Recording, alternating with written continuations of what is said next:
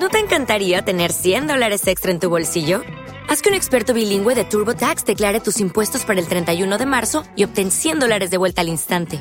Porque no importa cuáles hayan sido tus logros del año pasado, TurboTax hace que cuenten. Obtén 100 dólares de vuelta y tus impuestos con 100% de precisión. Solo con Intuit TurboTax. Debes declarar para el 31 de marzo. Crédito solo aplicable al costo de la presentación federal con TurboTax Full Service. Oferta sujeta a cambios o cancelación en cualquier momento. Es La Mañana de Galicia.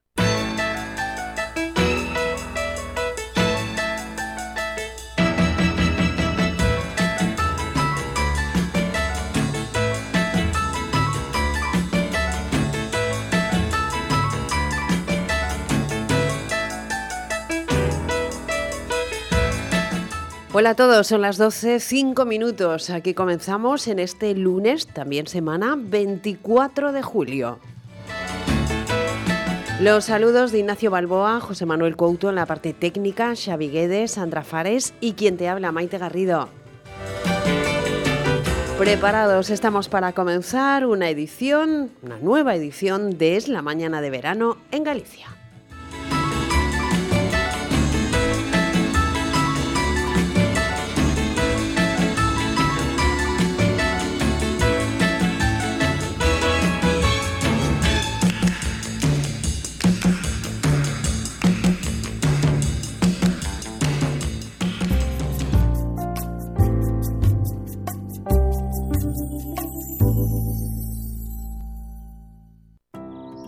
sendeiros verdes, o cantar dos paxaros, o son do mar, un ceo azul, o cheiro do monte, un sol por, un novo amencer. A natureza que nos rodea forma parte do que somos e de quen somos. Por iso é hora de unirnos para coidar a nosa contorna e contribuir a crear un mundo mellor para que os nenos e nenas do futuro poidan medrar nunha Galicia sostible. Sogama por un futuro sostible. Xunta de Galicia.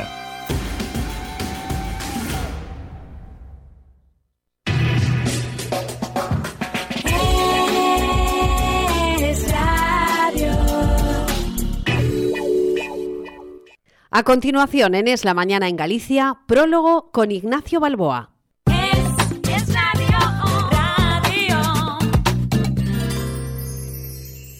Verán ustedes, viendo el espectáculo de anoche en los medios de comunicación audiovisual eh, de las apariciones de los diferentes líderes políticos después de conocer los resultados de las elecciones, me acordé de aquello que decía Mark Twain, que obtén tus datos primero, luego puedes distorsionarlos como desees. Sí, porque miren, eh, a ver, nadie duda, supongo, que quien ganó las elecciones ayer fue el Partido Popular.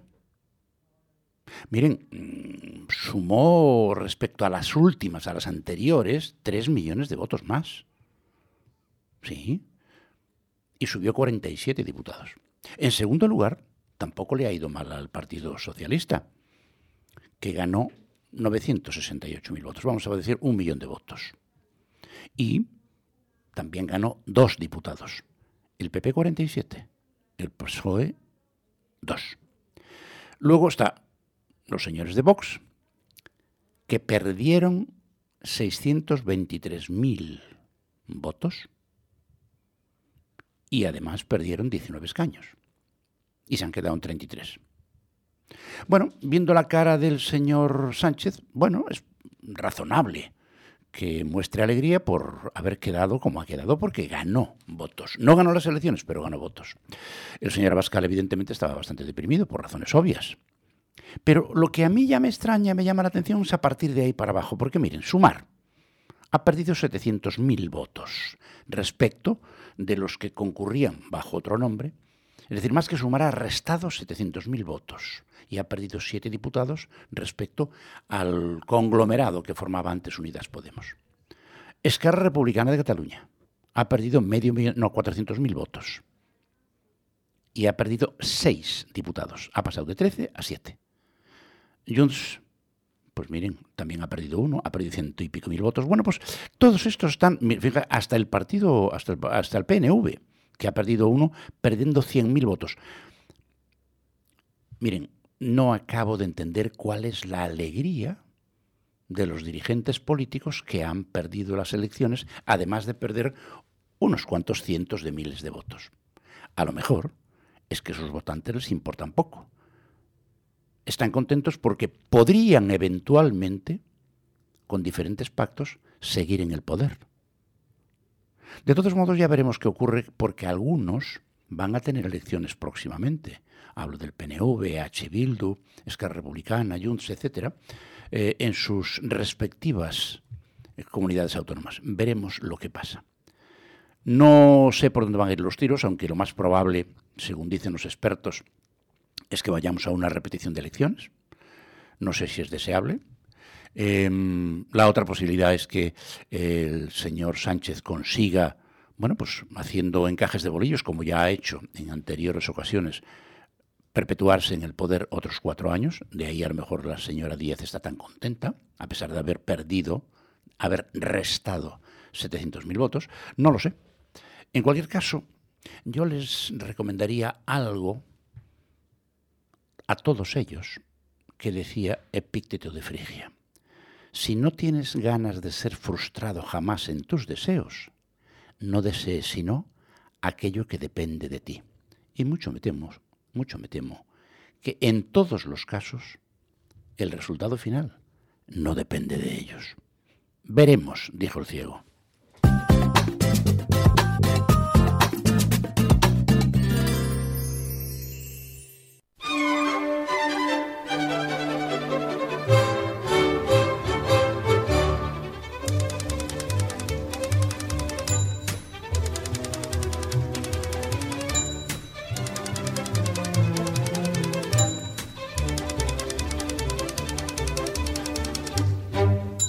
Y por fin se celebraron las elecciones.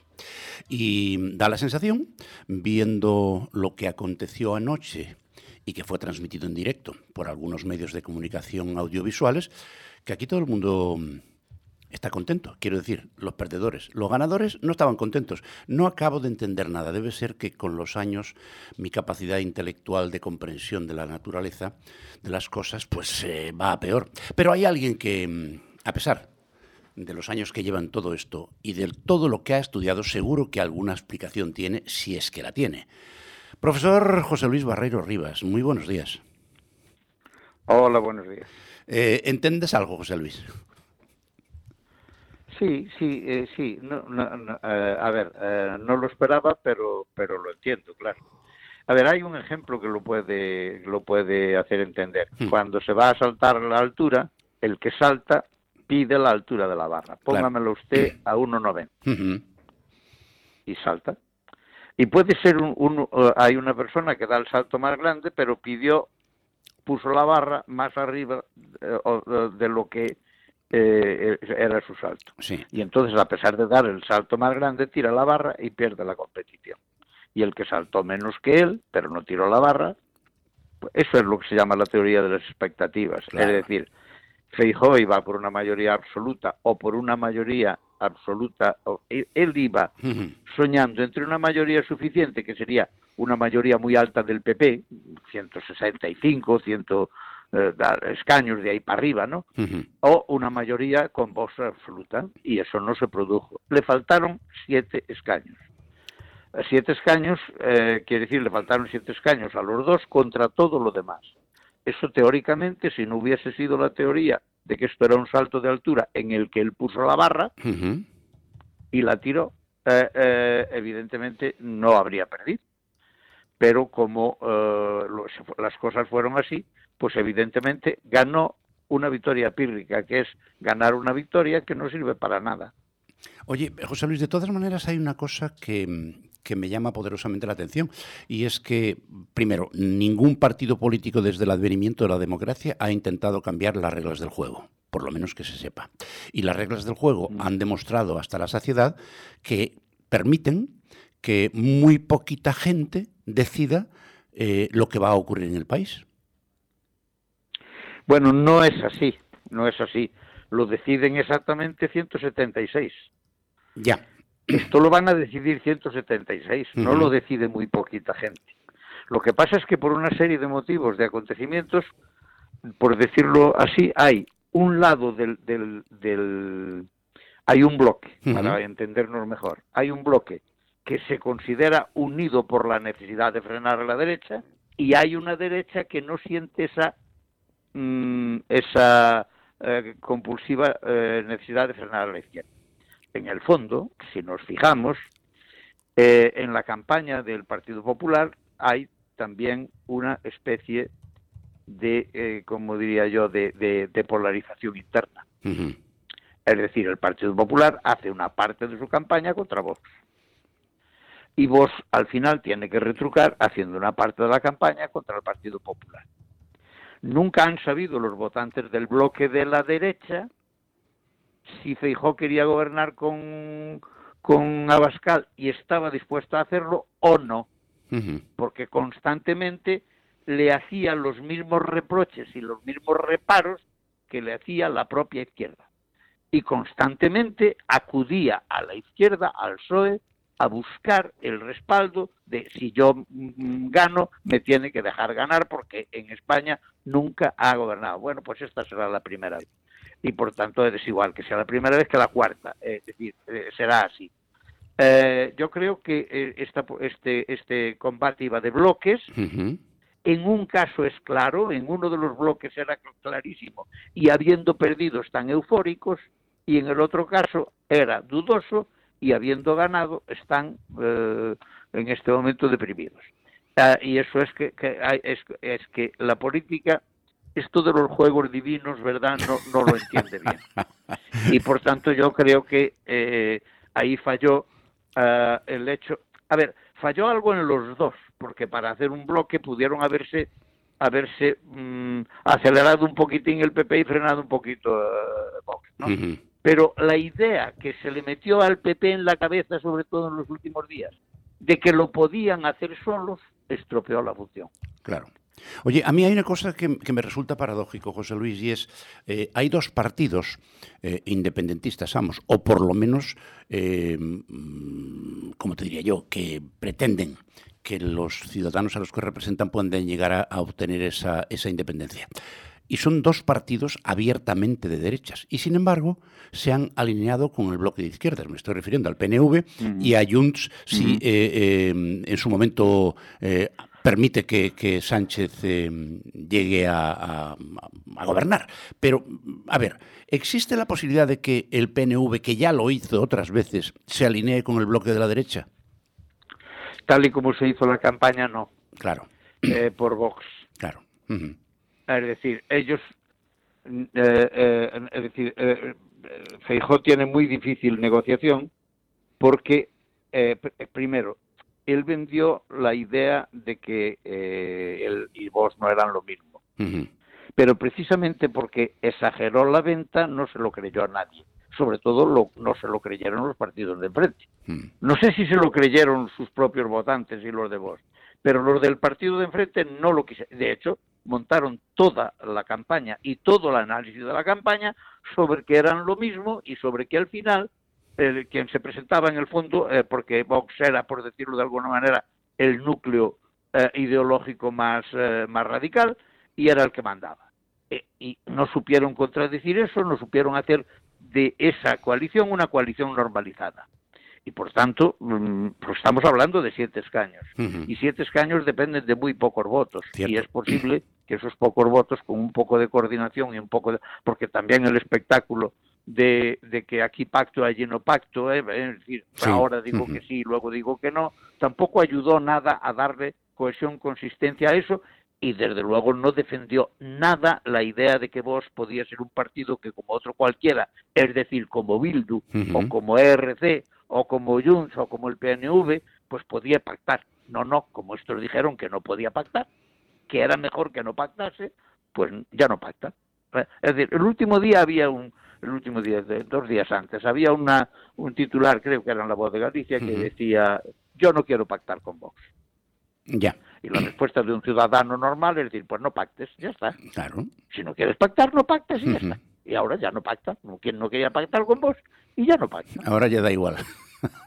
Ahora ya da igual, exactamente, claro. Luego hay una cosa, a ver, aquí hay una trascendencia enorme en este asunto, porque todo esto que estamos diciendo explica por qué no se ganan unas elecciones, pero no explica por qué eh, hay, tiene, se mantiene tanto electorado del otro lado. Sí.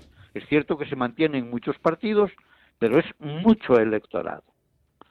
Eh, ¿Y por qué se mantiene? Pues eh, yo creo que yo lo escribí hace ahora, bueno, me parece que era a propósito de las elecciones eh, municipales. Estamos hablando de dos meses, ¿no?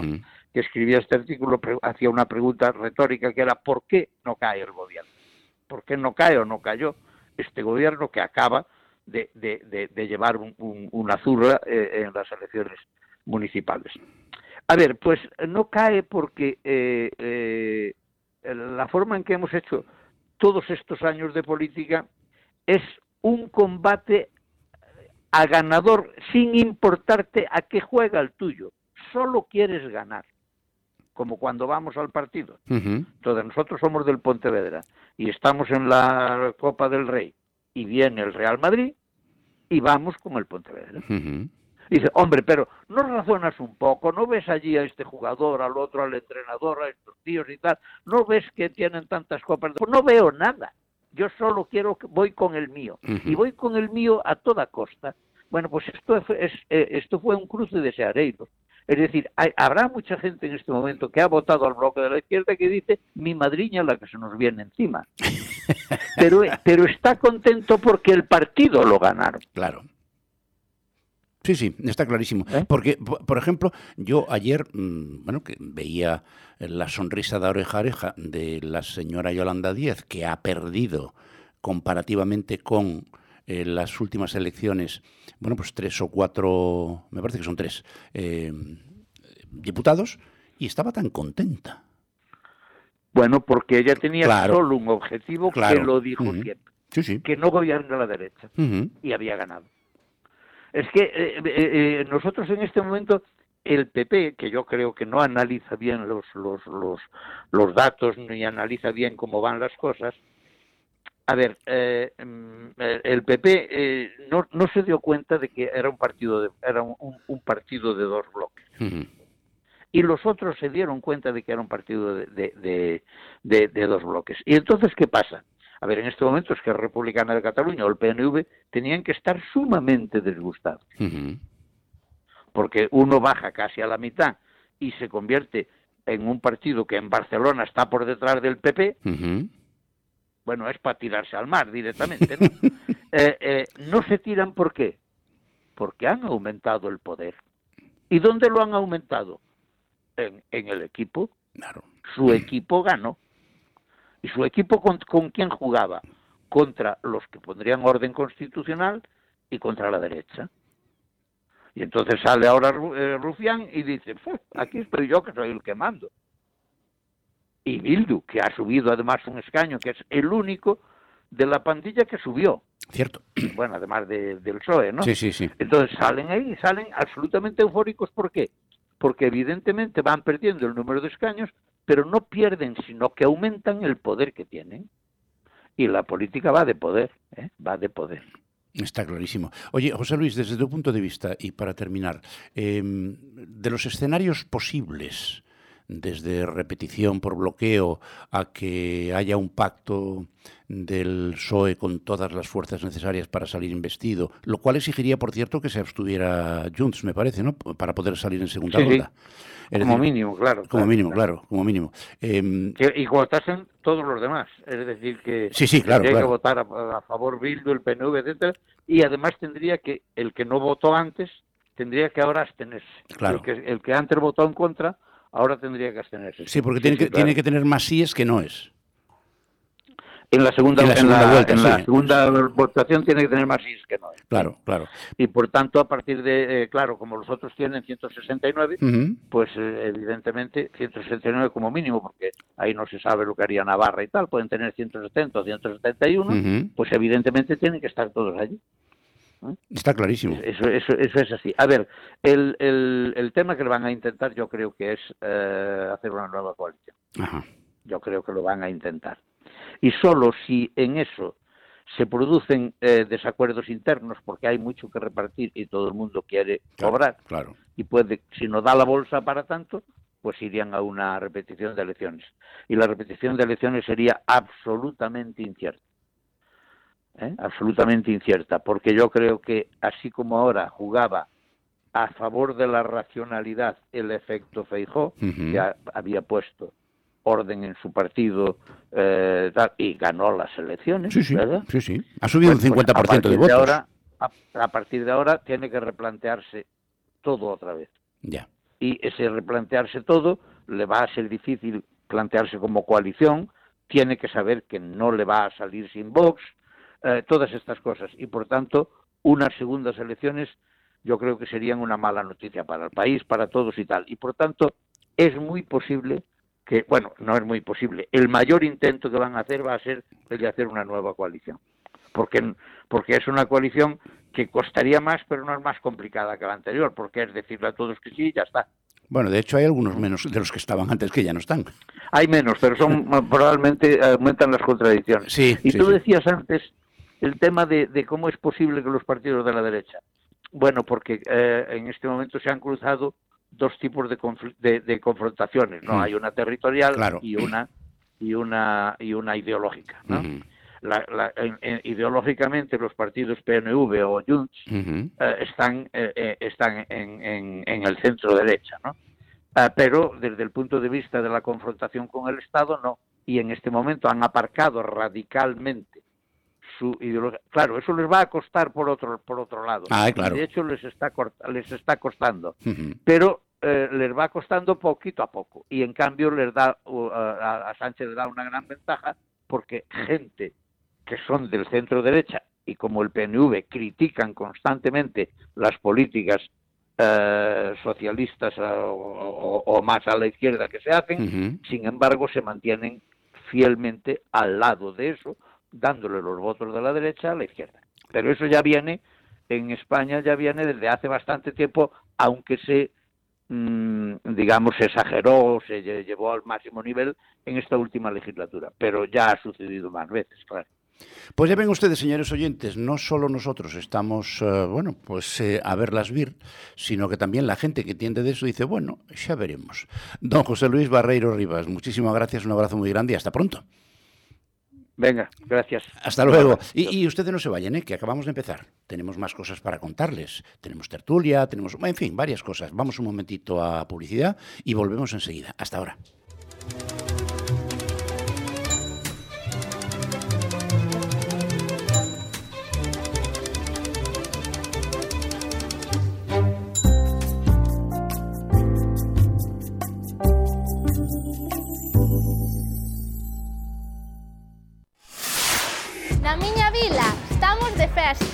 E na miña. E na nosa tamén. É a festa da nosa gastronomía. E das nosas tradicións. E veña festa. Estamos de festa, redeiras. As viticultoras. E os artesanos. O 25 de xullo estamos de festa todos os galegos e galegas para celebrarmos o moito que temos que celebrar. Día de Galicia, a festa de todas as festas.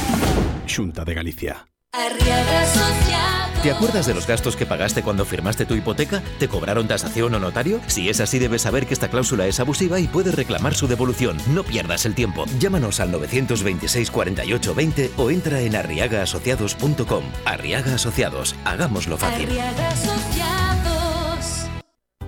¿Aún no conoces los dociños? ¡Están riquísimos! Son los auténticos caramelos de pimiento de padrón, que como los originales, uns pican, otros non. Sorprende a tus amigos con este regalo inesperado y divertido. No te puedes ir de Galicia sin ellos. Dociños, los auténticos. dociños.com la limpieza es un concepto con múltiples interpretaciones. Limpiezas Germania significa cuidar de los nuestros, tener una imagen que evoque respeto hacia los clientes y seguridad para nuestros empleados, garantizando que el trabajo bien hecho genera buenos resultados. Limpiezas Germania cuida de usted protegiendo su espacio, mimando aquello que más le importa, que no se ve pero se siente. Por eso tratamos a cada persona y proyecto de una forma única, cuidando los detalles y sorprendiendo con los resultados. Limpiezas Germania. Apuesta por la confianza. Teléfono 981 94 16 59. Limpiezasgermania.es. Ser mayor debería ser una buena noticia. cada domingo de 7 a 8 de la mañana en Es Radio, esa será nuestra única y sana intención. Con todos vosotros, mayores, cuidadores y familias, porque sois los primeros. Sois los primeros. Los domingos de 7 a 8 de la mañana con Ignacio Balboa en Es Radio. vive as festas do Apóstolo 2023. Do 20 ao 31 de xullo goza cos concertos no Obradoiro, na Quintana, no Parque de Galeras ou en Mazarelos. Folclore, cabezudos, danza, espectáculo para as crianzas e, por suposto, os fogos do Apóstolo e as atraccións na Alameda. 12 días ateigados de actividades de balde para todas as idades e gustos. Toda a información en santiagodecompostela.gal, Concello de Santiago.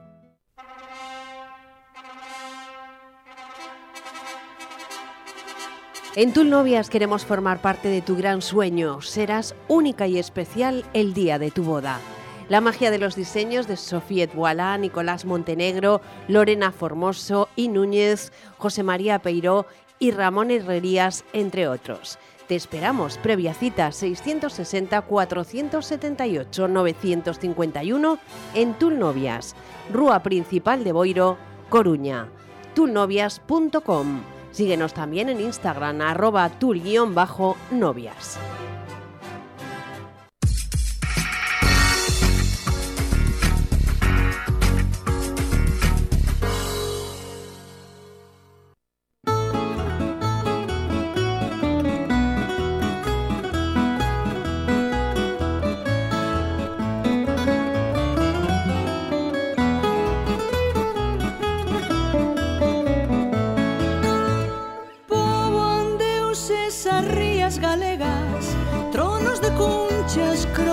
e ameixas Baixo a mar, moluscos na orquestra Peixes e mariscos van de festa.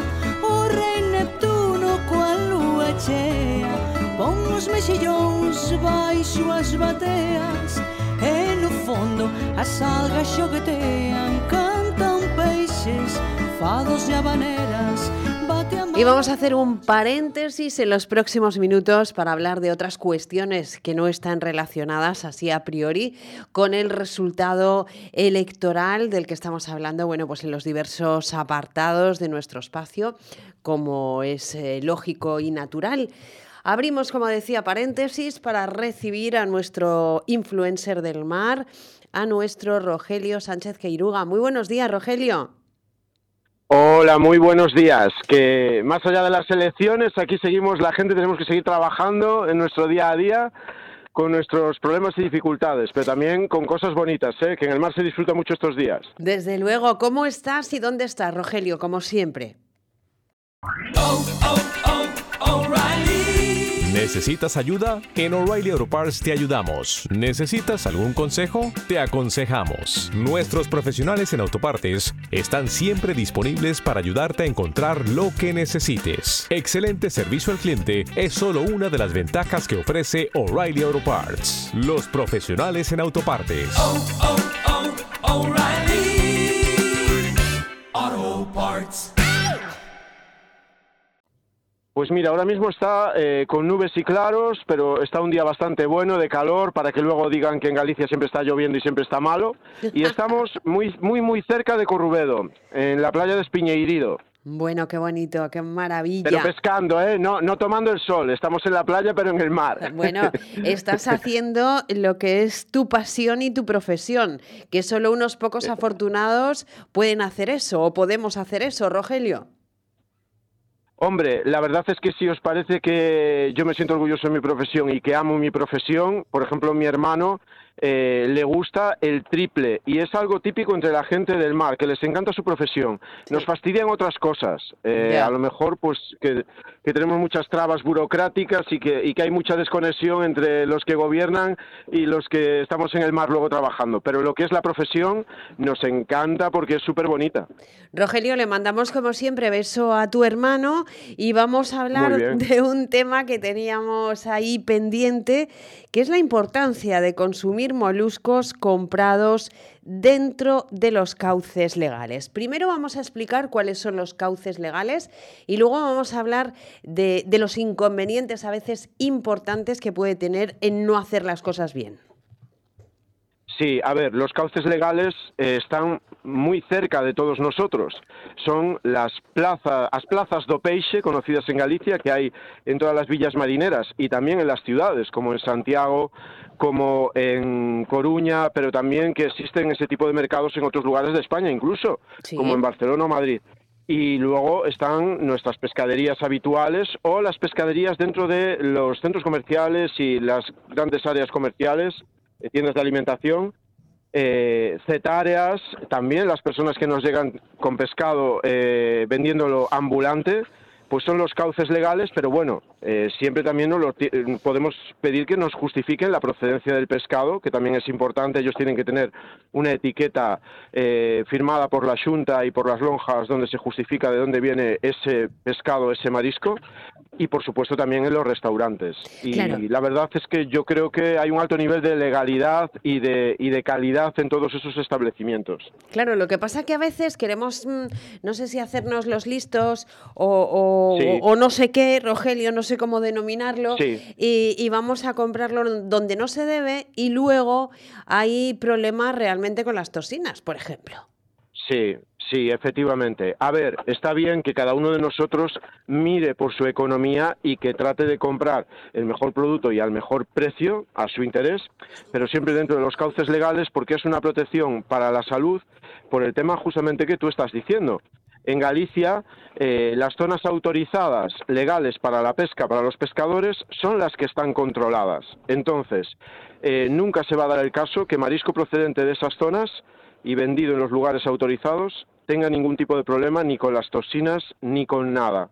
Ahora, si compramos eh, pues a un pescador o a un furtivo que nos llega vendiendo por ahorrar unos dinerillos, no tenemos garantizado de dónde viene ese marisco y si es de una zona que esté limpio o incluso es una zona que no esté afectada por toxinas. Claro, La y- verdad es que en este momento la mayor parte de las, eh, la- el 99% de las zonas marisqueras y de extracción de navaja, eh, de berberecho, de almeja, de mejillón, ahora mismo en este momento en Galicia el 99% están abiertas. No es un momento de toxina en este momento. Pero eh, garantía 100% es comprando donde debemos. Porque además si no lo hacemos así es malo para el que compra y también es malo para el resto de pescadores, ¿no? Que hacen las cosas como se deben hacer, algo a lo que animas a través de tus redes sociales y no te cansa, Rogelio, a veces luchando contra muros, ¿verdad? que madre mía, no- no- no- es, es- es complicado el decir, pero qué forma de, de- de razonar, ¿no? Más curiosa tienen algunas personas. Al final a veces pensamos que somos más listos por saltarnos las, las normas, ¿no? Y la verdad es que incumpliendo las normas no va a haber más pescado en el mar, ni vamos a tener una mejor alimentación, ni vamos a tener garantizada la economía del país. Está bien que, a ver, los gobernantes tienen que administrar bien el dinero que contribuimos con nuestros impuestos, pero la otra manera de contribuir al bienestar de todos es que se paguen impuestos por nuestras actividades. Y a todos nos gusta recibir prestaciones de educación, sanidad, etcétera. Entonces, ¿cómo se va a dar todo eso si no se administra bien, pero aparte si no contribuimos? Y con el pescado y marisco comprado por los cauces legales estamos contribuyendo al bienestar eh, del país y a los profesionales en el mar o en los restaurantes que cumplen las, las leyes, que son buenas para, para todos, ¿no? Claro, y además a ofrecer una imagen a las personas que vienen de fuera, eh, turistas, eh, peregrinos, que nos visitan y que, bueno, como se escucha por todas partes, ¿no? Que Galicia es un paraíso de la gastronomía, pues vienen a Sí. disfrutarlo y, y se tienen que encontrar con esa calidad que realmente tenemos, ¿no? Y esa seguridad. Efectivamente, efectivamente. Y yo creo que pueden hacerlo. ¿eh? En Galicia, desde luego, podemos presumir de tener el mejor marisco y pescado del mundo, no solamente en nuestros establecimientos aquí, sino que llega a otros lugares de España, de Europa e incluso del mundo, fíjate. Fíjate, que es maravilloso, desde luego, si es que no me extraña nada. Ese mar que, como decía, se puede ver a través de las redes de, Rogelio, con ese, ese agua transparente. ¿Cómo hace Rogelio para tener mm. en esos mm, bidones o, no sé cómo los llamas, eh, las nécoras, el pescado? Así de cuidado, que dan ganas, vamos, de beberse hasta el agua.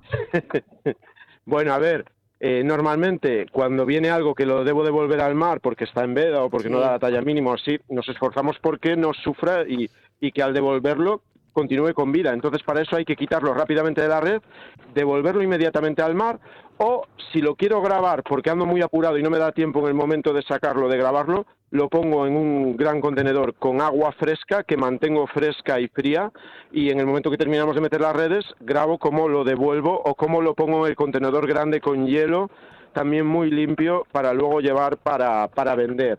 Yo le diría en este momento a, a, la gente que nos visita y que va con sus hijos a pescar a los puertos y en las playas y que cogen pequeños cangrejos y pececillos y así, que es súper bonito, que lo hagan, que disfruten del mar, pero que no tengan en el cubo ahí los peces cociéndose en el agua, mm. eh, que, que, los devuelvan al mar o que los graben en vídeo, como hago yo, para tener un recuerdo, que hagan fotos, pero que no los tengan ahí cociéndose en el caldero hasta que mueran, sobre todo si no se los van a comer o si no los van a llevar para el gato lo que sea, ¿no? Que, es una cuestión ética. No van a acabar con el mar ni con el mundo por cuatro o cinco pececillos, pero debemos aprender, ¿no? Desde pequeños a hacer bien las cosas, porque cuatro pececitos en un lado, más cuatro, más otra cosa mal en el otro, Efectivamente. somos responsables de nosotros mismos. Yo siempre lo digo, que lo que hace el de al lado, bueno, pues que lo haga si lo hace mal, pero yo voy a hacerlo bien porque creo que, que, así es como hay que hacerlo. Oye, Rogelio, una pregunta personal. ¿Cuándo te diste cuenta tú que nos querías contar a todos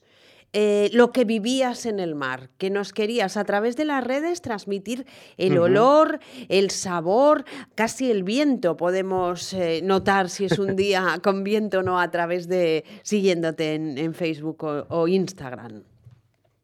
Pues a ver, fue más o menos hace eh, dos años, porque a mí me encanta la gente, me encanta también leer los comentarios que me ponen en las redes sociales, porque se aprende más escuchando que hablando, y también sobre todo porque quería abrir una ventana al mundo del mar y que el mar se conociera contado por un pescador, por los protagonistas, directamente desde mi lancha, porque yo, como cuento siempre, no soy un actor, yo soy pescador y lo que cuento es el día a día del mar eh, con total claridad, nitidez, en directo y según lo siento, no buscando likes ni buscando fama, buscando que acercar a la gente al mar. Y como lo has conseguido... creo que es curativo, creo que es bueno. Claro que sí, hombre, claro que sí. Lo has conseguido además sin hacer ningún alarde y eso, bueno, pues no todo el mundo lo, lo lleva bien. Aquí somos muy pro Rogelio Santos Queirúa, es más, le queremos mucho y nos alegramos mucho de lo bien que le va y disfrutamos eh, con esas cuestiones que nos cuenta. Por ejemplo, fíjate, el próximo lunes, Rogelio, te voy a pedir que nos hables de lo que hablabas hace poquito. ¿Qué hacéis los mariñeiros, como dices tú, para que nos, nos pincen los dedos las nécoras? Bueno, pues os lo contarás, porque tiene, tiene su truco, ¿a que sí? Muy bien, sí, sí, sí. Y yo lo aprendí con cinco años ya. Fíjate, fíjate, pues nos lo va a trasladar aquí en Es la Mañana en Galicia. Muchísimas gracias y que tengáis un buen día, tu hermano y tú y todos los mariñeros de Galicia. Eso es, y que sepáis que yo os tengo mucho cariño también. Ay, qué maravilla, cómo me gusta. Un beso muy fuerte, Rogelio. Un beso enorme.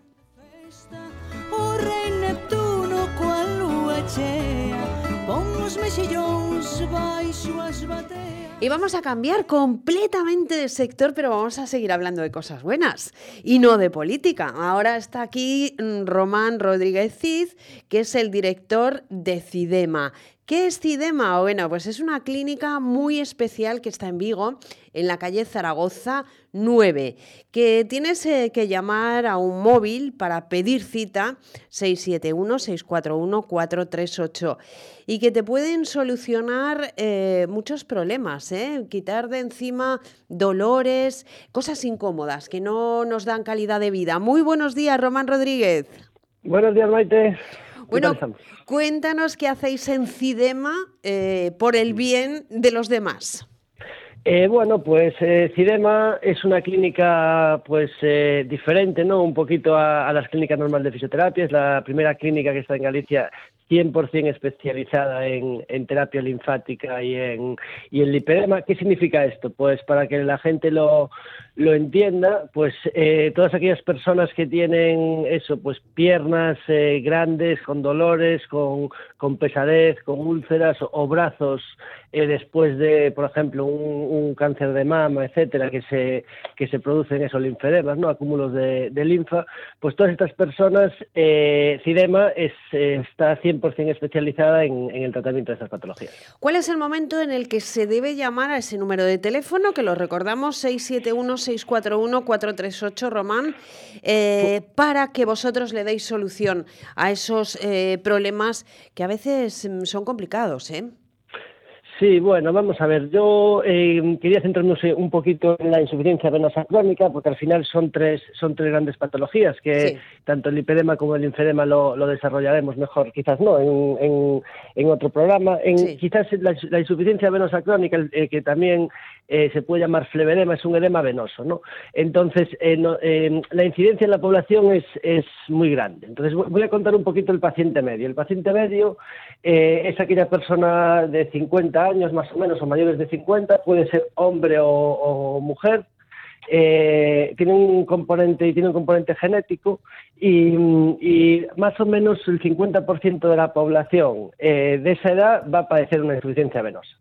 Entonces, a nosotros nos llegan pacientes desde los 30 años hasta una señora que es una de nuestras favoritas, por cierto, que tiene 92 años y que está encantadísima y dice, menos mal que existe esta clínica y qué pena que no, que no la haya descubierto antes, ¿no? Porque le hemos cambiado totalmente pues su, su calidad de vida. Era una persona que tenía ya una insuficiencia venosa bastante avanzada, se llama lipodermatosclerosis, con problemas en la piel, y a raíz de empezar a venir, pues le ha mejorado tanto la piel, ya no tiene esas úlceras, ya se puede quedar con las amigas más de dos horas que antes no era capaz, pues porque se linchaban, etcétera, etcétera. Claro, eh, que ahí es nada, ¿eh? porque hay complicaciones eh, que te llevan, bueno, pues por ejemplo, a no querer caminar, que es tan sano, ¿no? El deporte y que viene también a cualquier edad. Bueno, pues este tipo de cosas se pueden tratar, lo que hay que hacer es ir hasta una clínica eh, como, como Cidema, supongo, que hacéis un poco también eh, muchas ocasiones, además de fisioterapeutas, mm. en esta clínica multidisciplinar de psicólogos, eh, Román, ¿no? Porque los sí. problemas físicos al final se convierten también en preocupaciones importantes. Eso es. Bueno, en los fisioterapeutas en general eh, tenemos que tener capacidad de, de, de escuchar, ¿no? De, empatía y de y somos entre comillas eh, eh, medio psicólogos. Sí que es verdad que, que, hay gente muy especializada, psicólogos muy especializados en estas patologías y que nosotros también eh, eh, hay algunas algunas especialidades que, que no que no tenemos directamente en la clínica, pero que sí que derivamos a, a, a, especialistas a nivel nacional, ya no solo gallego. Nosotros claro. tenemos eso, una clínica multidisciplinar, que quiere decir que di diferentes especialistas están dentro, y después interdisciplinar, porque las especialidades que nosotros creemos que no podíamos cubrir, pues por el nivel, etcétera, etcétera, pues derivamos a nivel nacional a los mejores. Entonces, uno de ellos es el psicólogo, que es una persona, una figura importantísima también. Claro. Efectivamente, ¿no? Que es eh, la forma de abordar los problemas de un modo integral. Eh, sabemos mm. que en Cidema tenéis la mejor tecnología y los mejores sistemas de de trabajo, porque esto al fin y al cabo repercute en la buena calidad ¿no? de ese tratamiento. Claro, porque al final la insuficiencia venosa es, es, una, es una patología que bastante, bastante eh, estamos tratando hoy bastante bien en el sentido de que nos llegan ya a una, a una edad un poquito ya avanzada, ¿no? con, una, con una fase avanzada. Pero por lo menos nos está llegando, cosa que hasta hace unos años a nivel nacional apenas llegaba.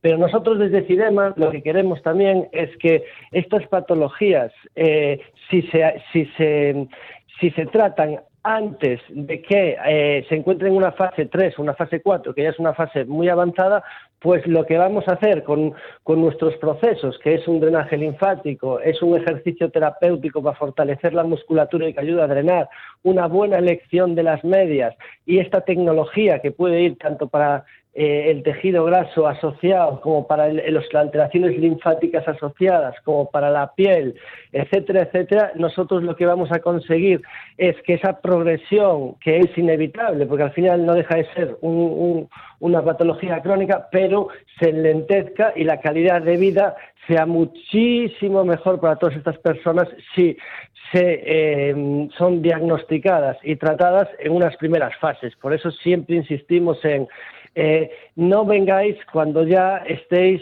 eh, pues con problemas, con úlceras, etcétera. También os vamos a ayudar, por supuesto, y os vamos a mejorar. Pero si se identifica antes y se viene antes, eh, vamos a hacer todo lo posible y lo estamos consiguiendo para que no se desarrolle con esa velocidad ni con esa progresión y, ese dolor y esa tirantez que, que, nos llegan cuando, cuando están ya en una fase muy avanzada. Romani, ¿podemos hablar de prevención?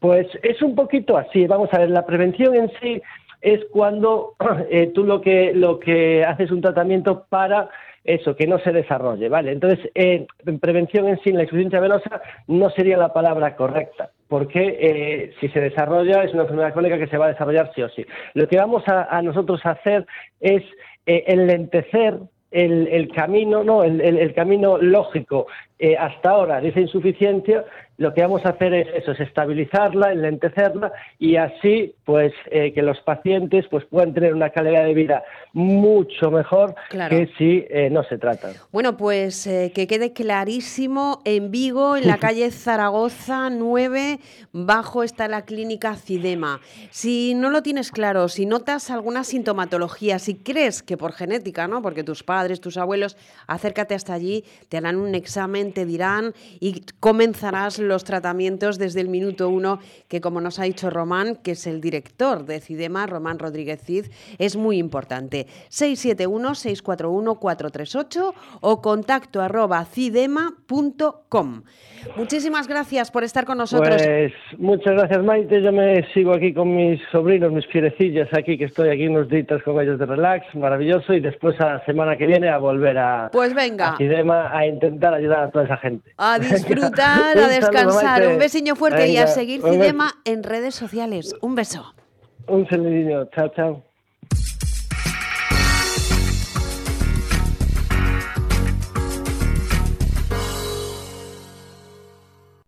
Y cómo nos gusta, y las veces que te lo he dicho, tener un libro entre las manos en Es la Mañana de Verano en Galicia. Queremos hacerte propuestas pues diferentes y en esto nos ocupamos eh, cada lunes en esta sección un poco de, mm, de literatura, de calma, porque el verano yo creo que es una época en la que, bueno, pues estamos como más relajados, o por lo menos deberíamos. Eva Spinet, muy buenos días.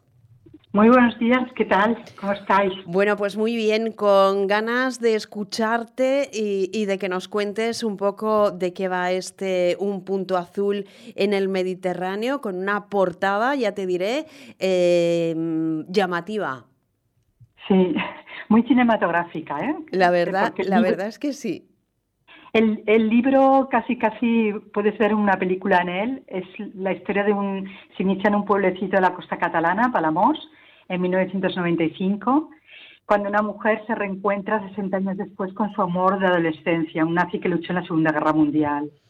Y esa sería un poco la idea que encierra la novela y en ella narro la relación entre una abuela y su nieta, que ambas durante ese verano transitarán por un periplo trágico para exorcizar los fantasmas del pasado y cerrar viejas heridas. Bueno, al final es eh, una historia, Eva, de aprendizaje en la que hay pues amores, amores imposibles, en la que hay eh, traiciones, en las que se busca el perdón. En fin, un reflejo, diría yo, casi casi de la vida misma, ¿no? Pues sí, la verdad es que mm, es una historia de ficción, pero creo que doy respuesta a muchas eh, preguntas que yo misma me hago y que supongo que mucha gente se hace, ¿no? Y, también da respuesta a muchas situaciones que todos hemos vivido, eh, pues desde el amor, el desamor, el engaño, la traición hmm. y cómo y cómo a veces pues mirar al pasado y enfrentarnos a él nos puede ayudar a curar las las heridas. Claro, y cómo, y cómo uno logra superar, ¿no? Eh, después de un desamor y después de, cosas que pasan en la vida para volver a, amar y para, para iniciar eh, otro tipo de relaciones, ¿no? Exacto. Aquí la, la, la, historia es una historia muy bonita porque sucede durante más de 60 años y, y, es como la evolución de un amor que todos en el fondo quisiéramos tener, ¿no? que, que es un amor de adolescencia que va mm, teniendo toda una evolución, que se trunca, que pasa muchas aventuras, eh, pero bueno, que al final puede que, lleguemos a, amarnos otra vez de verdad. ¿no? Eva, ¿cómo, ¿cómo es Marina? ¿Cómo se forja Marina en tu cabeza y en, el, y en el corazón? Porque yo creo que tiene mucho de corazón. Sí, bueno, la verdad es que Marina es, eh, es un personaje que ideé, a través de una, de una anécdota que me contó, nos contó mi abuela hace muchos años, a mi familia nos desveló un secreto y a mí esa historia me fascinó. Y entonces a partir de ahí eh, conté, conté la historia. Lo que pasa que mm, se convierte en ficción porque la, la, respuesta a esa pregunta que yo me hago es diferente pero, pero está inspirada un poco en mis dos abuelas, que fueron dos personas muy cómplices en mi vida. Eh, yo viví grandes temporadas con ellas, de mi adolescencia y mi, infancia, y, y, me dieron una libertad que nunca encontré con, con nadie, y entonces es como un pequeño homenaje a ellas y a todas las abuelas. Esta es eh, Marina y por otro lado tenemos a, Hans, ¿no? El, el objetivo amado. Exacto. Una historia, como decíamos, bueno, pues con sus idas y venidas, con sus problemas, pues como, como son eh, casi todas las historias en la vida que tienen chicha, ¿verdad, Eva? Es que al final eh, lo importante es, es vivir y vivir lo que a uno le toca, aunque, bueno, pues mm, a veces cueste. Claro. Este, esta historia de, amor, además, se vive entre guerras, eh, sucede justo antes de la guerra civil, luego transcurre la Segunda Guerra Mundial. Eh, no solo se vivirá en un pueblecito de, Cataluña costero, sino también en, París y en Alemania. y, los personajes deberán enfrentarse a muchísimas eh, aventuras, digamos, ¿no? Para, para poder eh, sobrevivir. Son unos héroes y heroínas que, que pierden sus propias guerras, pero que alcanzan una historia muy noble. Eva, em, ¿cuál crees que va a ser eh, el tipo de oyente, de lector, perdón, si es que lo tiene un punto azul en el Mediterráneo? ¿A quién crees eh, que le va a gustar más? ¿Qué es lo que te están reportando? Porque creo que ya está a la venta, ¿no?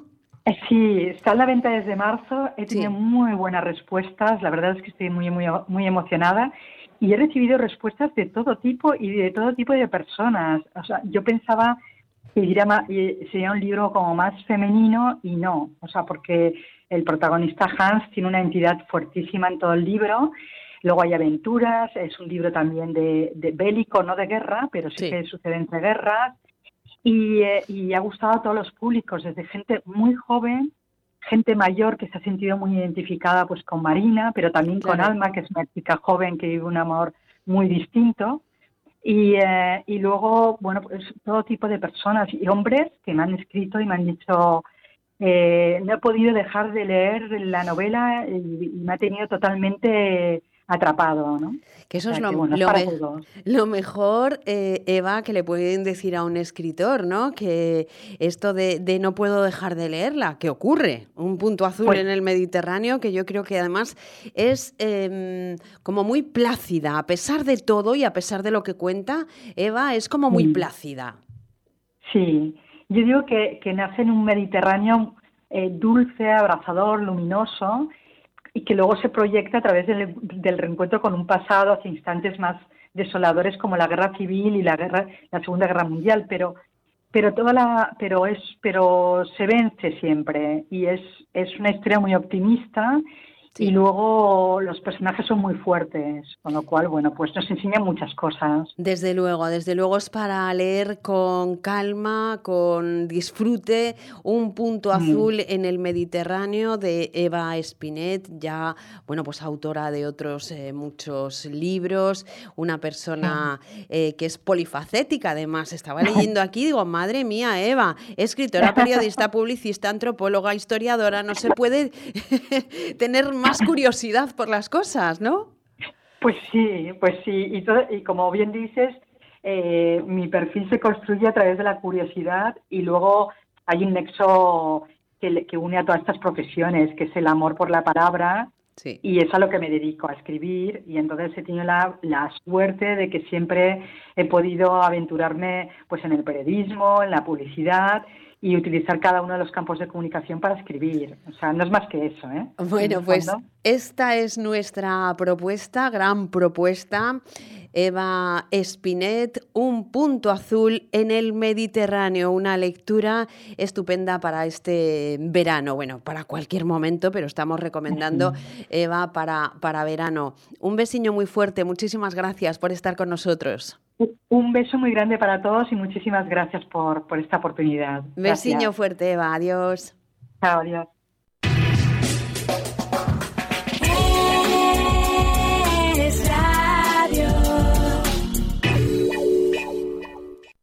Compro oro renta gold en Santiago de Compostela. Compramos tus relojes de alta gama de las marcas Rolex, Panerai, Hublot, Omega, Breitling y muchas más. También puedes disponer del dinero sin desprenderte de tu reloj. Podrás recomprarlo cuando te convenga. Antes de vender, visítanos. Ven a Renta Gold. Estamos en la Plaza de Galicia, en las Galerías, en la calle Orreo 911, en Santiago de Compostela. Te esperamos. ¿Te acuerdas de los gastos que pagaste cuando firmaste tu hipoteca? ¿Te cobraron tasación o notario? Si es así, debes saber que esta cláusula es abusiva y puedes reclamar su devolución. No pierdas el tiempo. Llámanos al 926 48 20 o entra en arriagaasociados.com. Arriaga Asociados. Hagámoslo fácil.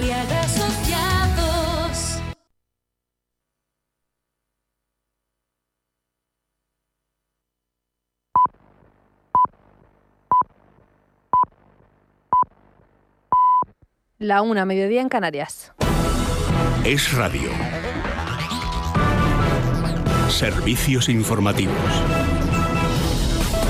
Saludos, ¿qué tal? Buenas tardes. Los partidos siguen a esta hora analizando los resultados de las elecciones. En Vox mantienen el argumento que esgrimió anoche Santiago Abascal para justificar su caída en escaños. Dice el secretario general de la formación, Ignacio Garriga, que la demonización a la que se ha visto sometido Vox durante la campaña por culpa del Partido Popular ha hecho mucho daño a la expectativa de voto. Javier García, buenas tardes. Buenas tardes. El secretario general de Vox, Ignacio Garriga, ha cargado tanto con el PP como con varios medios de comunicación por apelar, dice, al voto útil y por demonizar los mensajes del partido y a los más de 3 millones de votantes de Vox. Además, asegura que tras los resultados electorales la autocrítica la tienen que hacer aquellos que han hecho que no haya alternativa de no haber esa demonización por parte del Partido Popular, de no haber habido esa llamada al voto útil, que ha resultado en ser inútil, Vox hubiera obtenido esos escaños que, como podrán ver, y algunos datos les he relatado, hubiéramos tenido esos escaños y, por tanto, hubiéramos podido conformar esa alternativa. Por tanto, la gran pregunta que hay que hacer hoy a Génova es ¿qué van a hacer a partir de ahora? Asegura que el Partido Popular ha cumplido su objetivo, que era ganar las elecciones sin tener que contar con Vox. Además, ha asegurado que en ningún caso su formación pactará con las formaciones independentistas porque lo tienen en sus estatutos. En Sumar, por su parte, son extremadamente optimistas, tanto que dicen estar trabajando ya en la composición del nuevo gobierno. Ernest Urtasun es el portavoz de campaña del partido de Yolanda Díaz. Solo hay una investidura posible, no hay otra. Eh, señor Feijóo y Vox no tienen mayoría para uh, constituir una investidura y por tanto solo hay una investidura posible que es la de repetir un gobierno de coalición en este país. Y desde aquí queremos ya emplazar al Partido Socialista ponernos desde ya a trabajar para empezar a, a, constituir un futuro programa de gobierno y una estructura ministerial y de gobierno, ambas cosas. Para que esto suceda es fundamental Junts, el partido de Carles Puigdemont, que hasta ahora ya ha trasladado en varios medios de comunicación cuál es el peaje que tendría que pagar Pedro Sánchez para que ellos se pensaran si dan o no su apoyo a los socialistas. Verónica Jorro, buenas tardes. Buenas tardes. Las fuerzas independentistas han perdido diputados, pero su peso es determinante en el Congreso, ya que son imprescindibles para que la izquierda se mantenga en el Palacio de la Moncloa al depender peso y sumar de sus apoyos.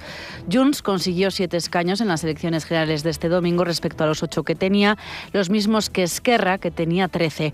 En una entrevista en Racuno, el secretario general de Junts, Jordi Turul, tiene muy claro que hay sobre la mesa si quieren sus apoyos. Amnistía y, Amnistía y autodeterminación para nosotros son básicos para resolver el conflicto político en Cataluña. Si alguno quiere hacer una investidura y obvia que hay un conflicto político en Cataluña, que se olvide de nosotros. Que se olvide de nosotros.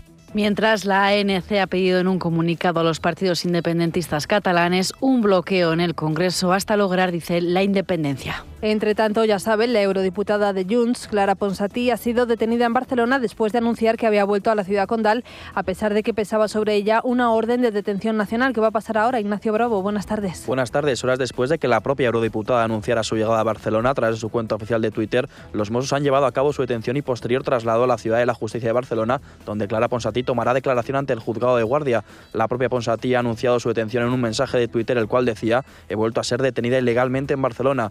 La hoja de ruta para la eurodiputada Junts pasa ahora por el Tribunal Supremo y Pablo Llarena. El juez instructor del procés decidió en marzo de este mismo año dejar en libertad provisional a Clara Ponsatí y citarla a declarar días después de su primera detención en Barcelona desde su ida en 2017.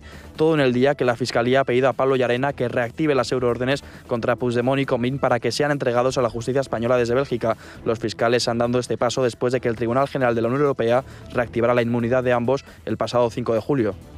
Gracias, Ignacio. El escenario de incertidumbre que se abre tras las elecciones también afecta a la economía. La bolsa española no ha recibido demasiado bien el resultado de las elecciones y desde primera hora de la mañana cotiza en rojo. A esta hora pierde un 0,66%. En su apertura ha llegado a perder casi un punto y medio. Además, la agencia de calificación Standard Poor's ha señalado esta mañana que si finalmente tienen que repetirse los comicios, esto podría poner en peligro alguna de las reformas incluidas en el plan de recuperación español o la reducción de los déficits estructurales del sistema de seguridad social. Pues hasta aquí el tiempo de la información. Recuerden que en una hora tienen una cita con toda la actualidad de la jornada de la mano de Juan Pablo Polvorinos en Es Noticia. Más información en libertadigital.com. Todos los boletines en esradio.fm.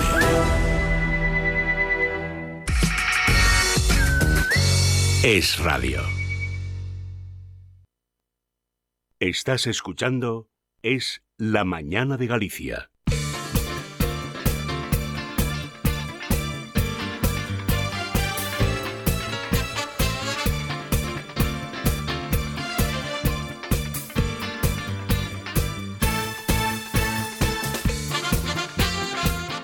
Y vamos con nuestra tertulia de actualidad, que durante los meses de verano ya saben ustedes que cuentan con, eh, contamos con gente joven pero sobradamente preparada.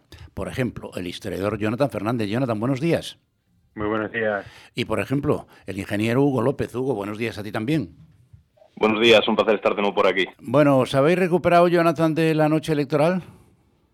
Bueno, creo que ha sido una noche electoral con muchas sorpresas, mucha tensión.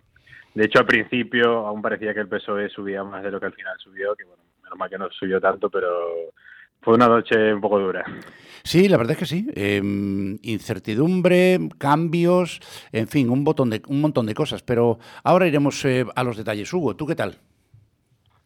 Bueno, yo la verdad es que un poco sorprendido con los resultados. Veníamos escuchando en la mayoría de medios y en todas las redes sociales que el PP iba a tener unos buenos resultados y parecía que al final estos cinco años de legislatura de Pedro Sánchez, pues que iban a desgastarlo en, en las urnas, pero al final ha sido todo lo contrario.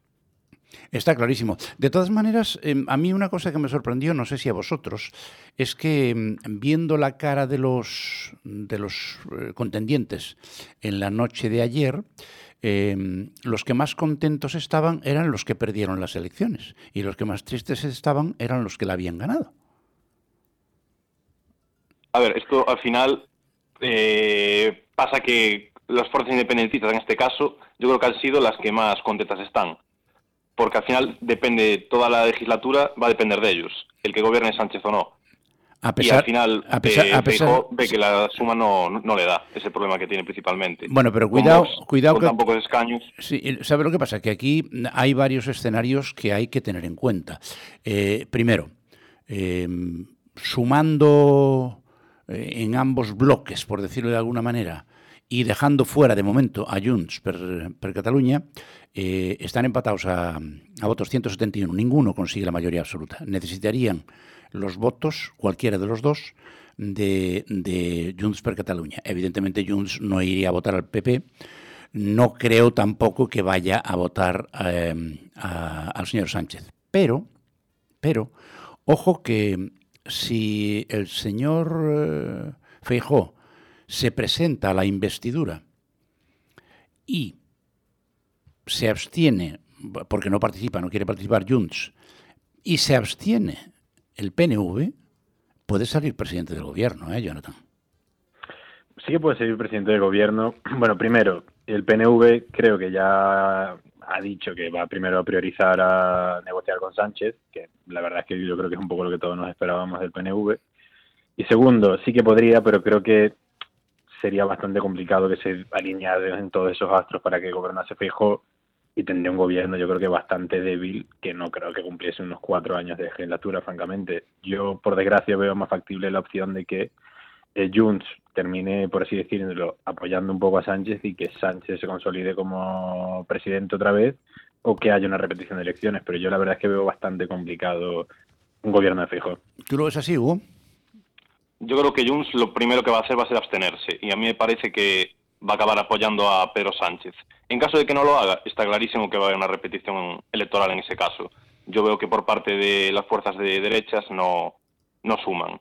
Y el PNV veo complicado que se, siquiera se abstenga para dar un gobierno al Partido Popular apoyado con Vox en este caso. Lo veo complicado, la verdad. Claro, es otra cosa, que el PNV ya ha dicho que ellos con Vox nada. Y no creo que Vox regale los votos y se abstenga sin condicionar al PP.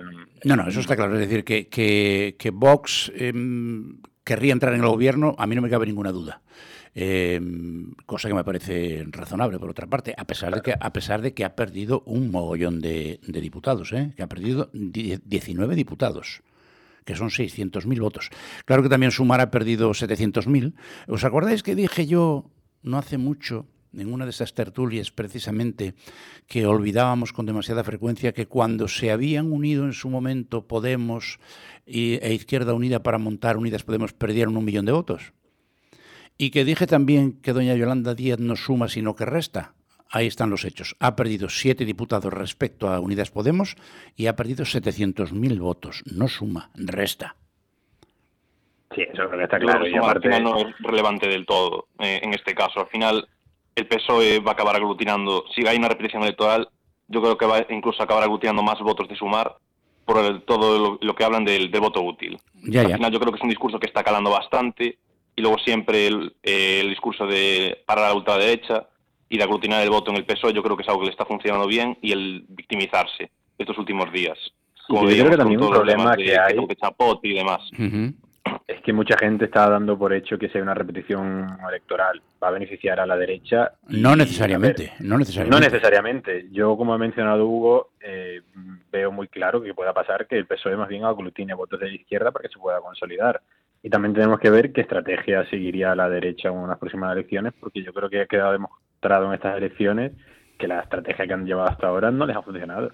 Porque tenemos que recordar que sacó unos buenos resultados el PP, tiene unas elecciones, en mi pensar, bastante fáciles, que podría haberlo hecho mucho mejor, y hay que tener en cuenta que Ciudadanos desapareció, que muchos de los votos de Ciudadanos, o todos, se fueron al PP y aún, y aún así no ha podido consolidar un gobierno.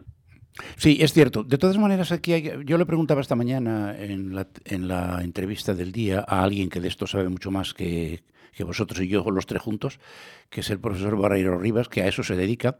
Y yo le preguntaba eh, mm, que, esto es una, una, especie de cosa rara, es decir, dos partidos de derechas de toda la vida, como son Junts, eh, hay que recordar que era Pujol el jefe, eh, y el PNV, que son de misa diaria, con todo el respeto, y estén votando a la izquierda.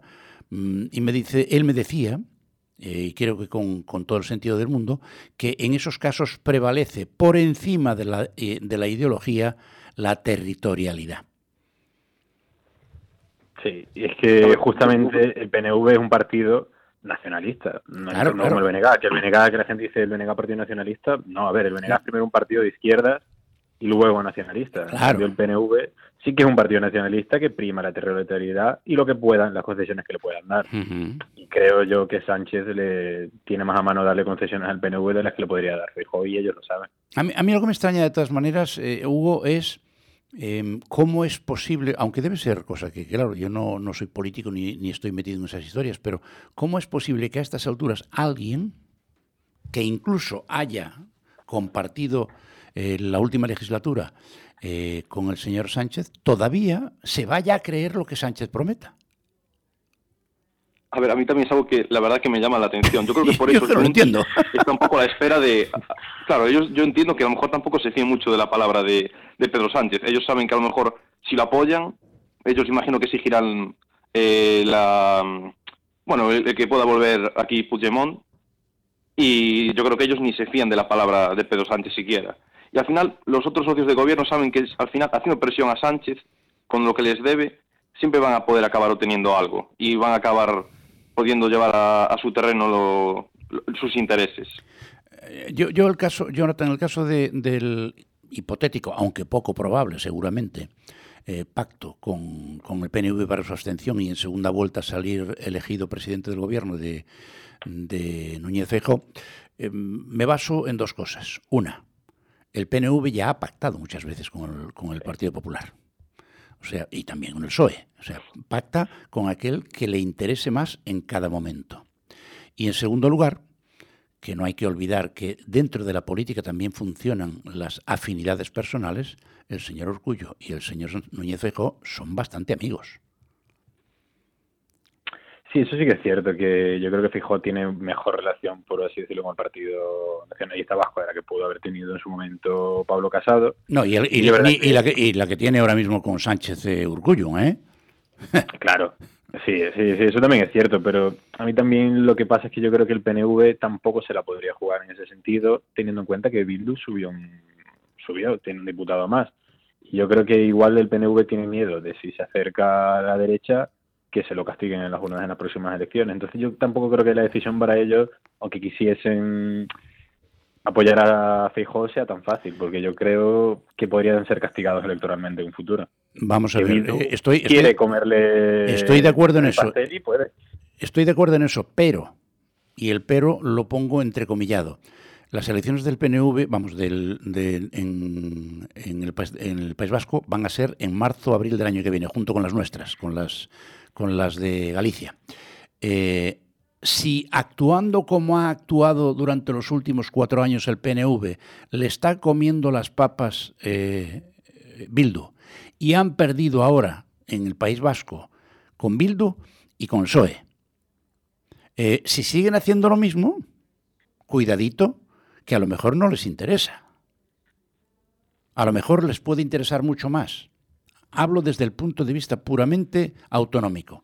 Que llegar al poder el PP pactando con ellos, que sabe que normalmente el PP cumple lo que dice, y entonces presentarse a las elecciones eh, vascas diciendo, señores, yendo do- con el PSOE, miren lo que nos ha pasado, vamos a ver si con el PP mejoramos. Porque como sigan con el PSOE y con Bildu, en las próximas el PNV pierde el gobierno con toda seguridad. A eso me refiero como ah, hipótesis alternativa, Hugo. Yo el mayor problema que le veo al PNV en ese caso es que luego le pueden echar en cara el haber eh, facilitado, por así decir, a, a Vox el estar en el gobierno, el haber facilitado entrar a, a como ellos se llama, a la ultraderecha. Sí, bueno, pero cu- cuidado, que de sí. cara a las Es que municipales ese pacto les sería puede- sin Vox, les puede seguramente. perjudicar. Sí, pero cuidado, cuidado con una cosa, que nadie ha dicho, tal como están ahora las circunstancias, que Vox pueda exigir entrar en el gobierno si eventualmente Feijóo puede llegar, ¿eh? Cuidadito. Yo dudo que regalen los Yo votos. pacto lo veo Yo dudo que vayan a regalar No, los votos por, no nada, incluso solo abstenerse. Mm, Naturalmente. Pero vamos a ver. Yo eh, creo que además Abascal, que lleva viendo de la política bastante tiempo, va a intentar, sea como sea, hacer que sus votos valgan. Sí, eso yo lo entiendo, pero no tiene por qué valer estando en el gobierno.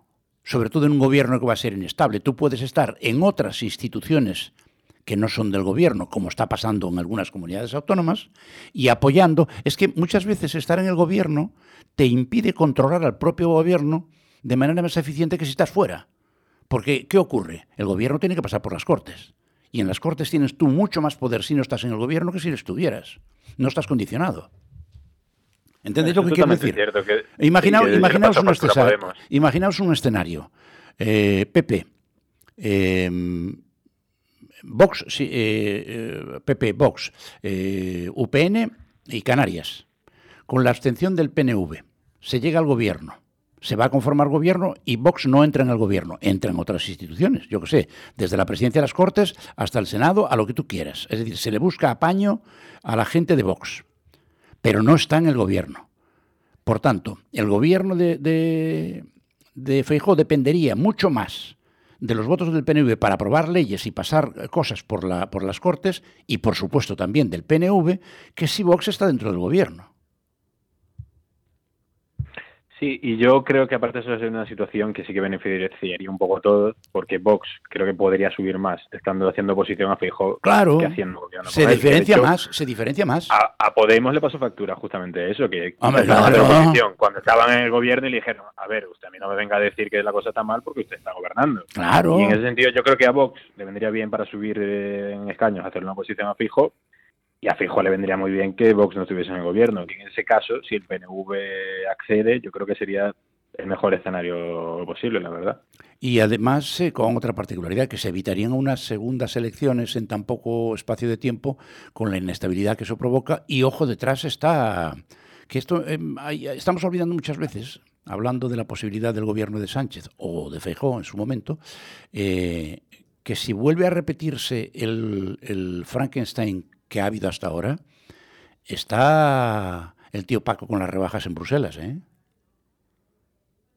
que ahora el escenario económico y legislativo que se avecina para un hipotético gobierno de izquierdas otra vez, donde las exigencias, aunque hayan perdido votos de Esquerra Republicana de Cataluña y de los demás independentistas, va a ser mucho más gorda, a ver si puede cumplirlas eh, y le deja Bruselas. Eh. Cuidadito, que estamos en un momento muy delicado y los presupuestos generales del Estado todavía no hay. Yo, yo lo que sí que quería hacer un análisis Dime. es sobre que yo veo que antes de las elecciones había demasiado optimismo. Veníamos de unas elecciones municipales con muy buenos resultados sí, cierto, cierto. en el Partido Popular y yo vi con todas las encuestas, en todos los medios, demasiado optimismo y se daba muy por vencida la victoria de, del PP respecto a Sánchez. Y yo creo que ahí en el PP está fallando algo, o los asesores no están viendo qué es lo que está ocurriendo, pero al final eh, no, no, se han recibido los resultados que se, que se anunciaban a bombo y platillo. Hombre, ahí ha tenido un, peso específico muy grande eh, el comportamiento del electorado en Cataluña. Ten en cuenta que Cataluña ha pegado una subida el PSOE que ha permitido, es decir, solo si le quitan los, que no se los quita, si le dieran los mismos votos eh, y diputados que tuvo en las elecciones anteriores Cataluña, eh, Sánchez estaba en el suelo. Lo que ocurre es que en Cataluña ha habido un voto masivo, ha ganado, ha sido la primera fuerza más votada en, Cataluña, el PSC, eh, porque se ha hundido el independentismo. Es decir, es que la Republicana de Cataluña ha perdido, vamos, mm, hasta la vergüenza. Bueno, eso no la tuvo nunca. Pero, mm, claro, es decir, que mm, tengamos en cuenta, tengamos en cuenta que eso es lo que ha propiciado que el Partido Socialista en Cataluña, esto lo decía Michavila precisamente hace 72 horas en, el programa de Federico, diciendo, ojo que va a haber una sorpresa con Cataluña. No sabemos muy bien para cómo, pero va a haber. Y claro, claro que la ha habido. Junts ha perdido uno, Esquerra Republicana ha perdido seis. Bueno, mm, una, debacle. Entonces, fíjate que, fijaros que entre Esquerra Republicana de Cataluña y Junts han perdido más de medio millón de votos. Y eso, evidentemente, una parte importante de ellos ha ido a parar al Partido Socialista Obrero Español, al Partido Socialista de Cataluña. ¿Por qué? Pues porque el independentismo ha jugado tan mal unos contra otros durante la última legislatura que la gente está harta. Dice, para eso voto al PSOE. Que el PSOE siempre ha tenido un, techo muy alto en, Cataluña. Eh, han llegado a gobernar incluso, ¿os acordáis, no? Sí, sí, es que yo, bueno, de Maragall. cartas muy bien últimamente. Estos este último mes yo creo que ha estado haciendo muy bien en cuanto a victimizarse, en decir, eh, criticar cómo atacan el sanchismo, como así lo denomina la derecha, esos ataques personales. Yo creo que le ha salido muy beneficiado de los ataques que le han hecho y se ha sabido defender muy bien. Sí, sí, sin duda, sin duda. Y, luego ha hecho una cosa que, mm, aunque todos sepamos que es falso, pero, pero hay mucha gente que se lo ha tragado. Y es que, viene la extrema derecha. Y nos van a quitar lo que nos ha dado el Partido Socialista y Sumar. Y ha, habido mucha gente que se lo ha tragado. Sí, pero también yo creo que en ese sentido Feijóo ha sido un poco cómplice de demonizar a, Vox, que de hecho se ha visto que si Vox hubiese sacado un poco más de votos, hubiese muchos escaños que se lo hubiesen quitado a, Sumar o al PSOE. O sea que al final lo del voto útil al PP tampoco ha resultado tan beneficioso como se, se ha dicho y en vez de normalizar unos pactos, hacerlo rápido, intentar ya empezar bien la campaña contra el PSOE, ha habido algunos momentos que se ha ido más bien contra Vox y creo que eso ha perjudicado a ambos partidos. De todas maneras, em, quien no ha levantado cabeza, por mucho que quería, era el BNG, ¿eh? Ya, el BNG tendrán que reconsiderar muy bien lo que están haciendo, que, que no le ha ido nada bien. Es que, es que se ha juntado con mala compañía, se ha juntado con Esquerra Republicana Cataluña y con, y con Bildu. A Bildu le ha ido de maravilla, pero a Esquerra se ha ido al suelo y ellos han quedado como estaban. Que bueno, que yo creo que ese es uno de los pocos aspectos positivos de estas elecciones, que el independentismo está perdiendo fuerza. Y a ver, que a mí me parece normal, sobre todo en, Cataluña, que ya se está viendo que estaba la gente un poco harta de, esos movimientos. Sí, bueno, es que, a ver, estás arruinando el país. Sí, justamente. Y entonces llega, y al catalán cuando le tocas la, el, canut, le tocas al canut, ¿eh? Eh, claro, claro. Que, esto esto lo, digo muchas veces porque hay mucha gente que se cree que eso de lo de Force al Canut y no tiene nada que ver con lo que uno piensa a priori. El Canut es el canuto donde llevaban las monedas los antiguos los antiguos eh, comerciantes catalanes. Por eso, salud e forza al canut, es decir, que esté bien rellenita la cartera. No era cartera, era un canuto. Yo lo que quería hacer hincapié es que, por ejemplo, si, si pensamos en cómo Sánchez eh, trata a sumar, al final se, ve que son aliados completamente, no se hacen críticas en los debates, Sin duda. se echan pestes unos a los otros. Sin embargo, ahí yo creo que había un pequeño problema por parte de en atacar tanto a Vox, cuando lo que creo que debería haber hecho es normalizarlo, como comentaba antes Jonathan, porque al final es el único aliado que vas a tener, y si debilitas a tu aliado, sabes que no vas a sumar, no vas a conseguir los votos suficientes. Al final, eh, el PP por mucho que quiera no va a conseguir nunca mayoría absoluta con tantos partidos que hay ahora mismo. Y ahí sí que el PSOE ha jugado bien sus cartas, no yendo contra Sumar, no criticando nada sobre ellos en los debates, siendo todo contrario. Ellos dos siempre, en el caso del debate de RTV contra Bascal o contra el resto de partidos, pero nunca criticamos entre ellos. De todas maneras, lo que ocurre es que em, tanto, tanto Vox como PP em, beben en la misma charca. Entonces, si sube Vox, baja el PP. Eh, Vox no le va a quitar no le va a quitar votos a Esquerra Republicana Cataluña ni a ni a ni a Sumar, por ejemplo. Lo mismo que le pasa a Sumar que ha perdido, lo que pasa es que los que ha perdido Sumar em, no son exactamente los mismos que ha ganado el PSOE. El ha ganado 900.000 votos y Sumar ha perdido 714.000. Eh, alguno más de alguno de Ciudadanos que nos ha presentado, pues, eh, pues ha podido meterse en el PSOE y demás. Pero el problema que tiene el PP y el PSOE es que no tienen Em, el PP si, hace un seguidismo, entre comillas, de, de, Vox, donde no va a rascar es en el centro del PSOE, que era donde pretendía Feijóo hacerlo. No ha sido suficiente, pero es la única manera, porque por la derecha no puede crecer más, ni PP ni Vox. Ahí no hay, no hay, bola, no hay bola que rascar, eh, Jonathan.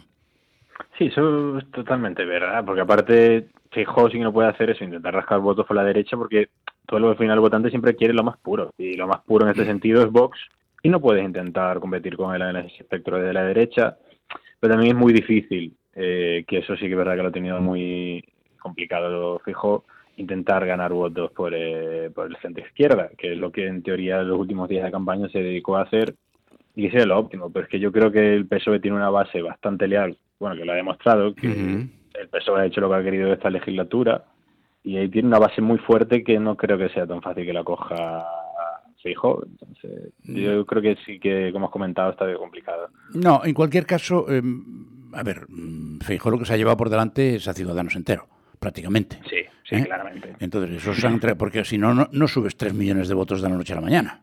Claro, es que yo creo que es justamente... Que, es que, ojito, ¿eh? que, se ha ido... De millones de votos Claro, que es que se ha ido de 5 millones de votos a 8 millones de votos. Claro, Bueno, yo leí en algún artículo que, por ejemplo, en Madrid sí que había obtenido el PP menos votos que los que había obtenido Ayuso anteriormente el 28M. Eso puede ser. Que eso también es pero bueno, porque que habría que hacer. Sí, pero ¿sabes lo que pasa? Eso, eso puede ser porque em, en las grandes ciudades, es decir, donde hay muchísimos votantes, es mucho más caro conseguir, eh, conseguir eh, escaños. No tanto votos cuanto escaños. Entonces, eh, en Madrid está muy fuerte, por ejemplo, parte de la gente que está, que está con Sumar. Y con todo y con eso han cascado. ¿Dónde ha subido muchísimo el PP? Pues en los sitios donde se juegan tres escaños.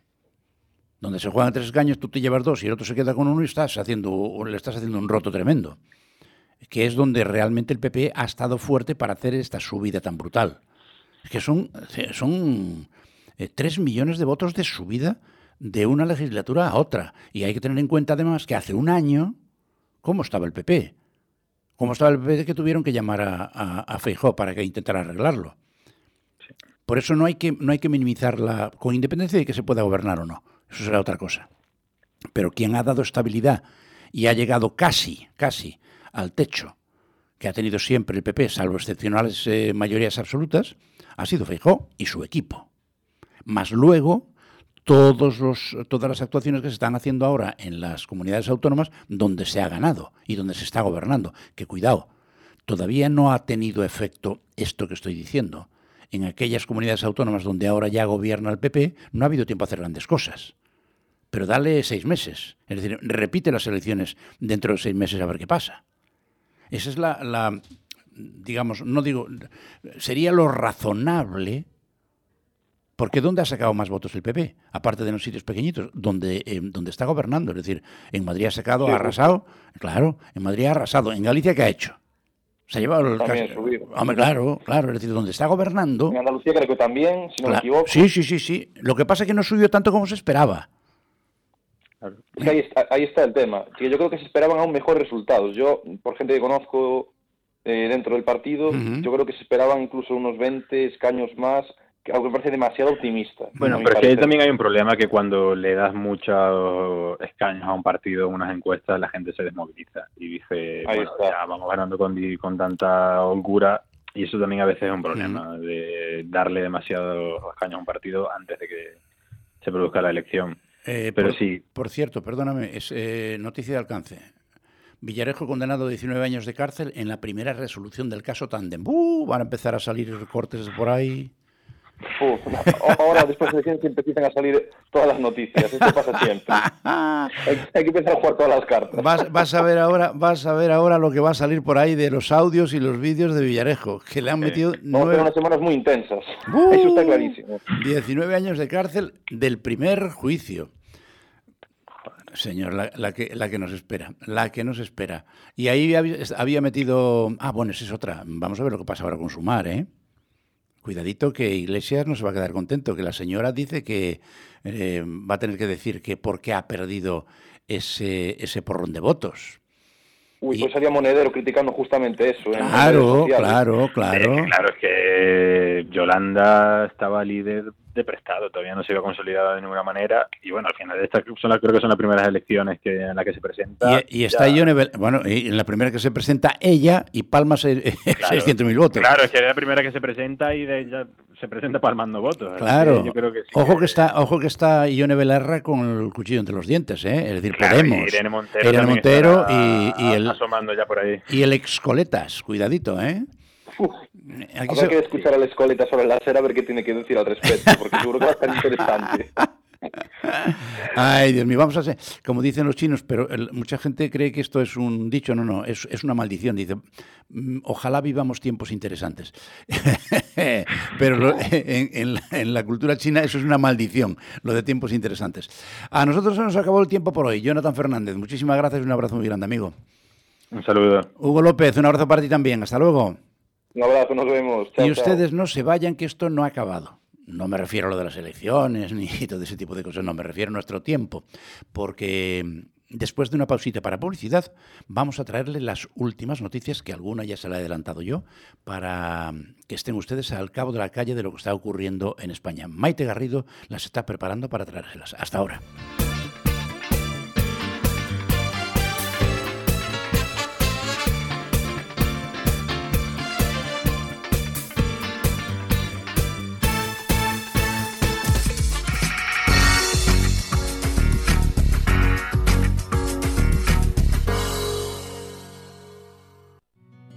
Vive as festas do Apóstolo 2023. Do 20 ao 31 de xullo goza cos concertos no Obradoiro, na Quintana, no Parque de Galeras ou en Mazarelos. Folclore, cabezudos, danza, espectáculo para as crianzas e, por suposto, os fogos do Apóstolo e as atraccións na Alameda. 12 días ateigados de actividades de balde para todas as idades e gustos. Toda a información en santiagodecompostela.gal, Concello de Santiago.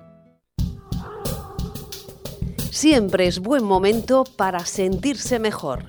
Clínica de Corps en Enrique Mariñas 32, Sport Center Coruña en Mato Grande. Unidad de referencia en cirugía y medicina estética, con un equipo liderado por el doctor Juan Luis Morán Montepeque y la doctora Encina Sánchez Lagarejo, con más de 30 años de experiencia. Pide tu cita en el 981 14 52 10 decorps.es. ¿Aún no conoces los dociños? ¡Están riquísimos! Son los auténticos caramelos de pimiento de padrón, que como los originales, uns pican, otros non. Sorprende a tus amigos con este regalo inesperado y divertido. No te puedes ir de Galicia sin ellos. Dociños, los auténticos, dociños.com. Ser mayor debería ser una buena noticia. Cada domingo de 7 a 8 de la mañana en Es Radio esa será nuestra única y sana intención. Con todos vosotros, mayores, cuidadores y familias, porque sois los primeros. Sois los primeros. Los domingos de 7 a 8 de la mañana con Ignacio Balboa en Es Radio. La limpieza es un concepto con múltiples interpretaciones. Limpiezas Germania significa cuidar de los nuestros, tener una imagen que evoque respeto hacia los clientes y seguridad para nuestros empleados, garantizando que el trabajo bien hecho genera buenos resultados. Limpiezas Germania cuida de usted protegiendo su espacio, mimando aquello que más le importa, que no se ve pero se siente. Por eso tratamos a cada persona y proyecto de una forma única, cuidando los detalles y sorprendiendo con los resultados. Limpiezas Germania. Apuesta por la confianza. Teléfono 981 94 16 59. Limpiezasgermania.es. Sabías que hai un novo contedor de reciclaxe? Un novo? Sí, o contedor marrón. É no que botamos los restos de comida. E contoche un segredo. Sí, sí. É un contedor máxico. Máxico? Pois sí, porque devolve a vida aos residuos en forma de compost. E ese compost fai medrar a natureza? Deamos unha nova vida á materia orgánica. Usa o contedor marrón. Sogama por un futuro sostible. Xunta de Galicia.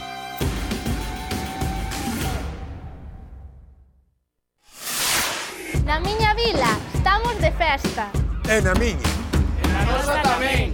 É a festa da nosa gastronomía. E das nosas tradicións. E veña festa. Estamos de festa, redeiras. As viticultoras. E os artesanos O 25 de xullo estamos de festa todos os galegos e galegas para celebrarmos o moito que temos que celebrar Día de Galicia, a festa de todas as festas. Xunta de Galicia. Más de 50.000 gallegos están escuchando esto ahora mismo. ¿Tienes una empresa y quieres vender más? Pues llámanos, así de fácil. Por muy poco, mucho. Anúnciate con nosotros. Es Radio Convence, por mucho menos de lo que te imaginas, a los clientes más exigentes. Llámanos al 981 56 40 88. Es Radio Galicia. Crecemos contigo.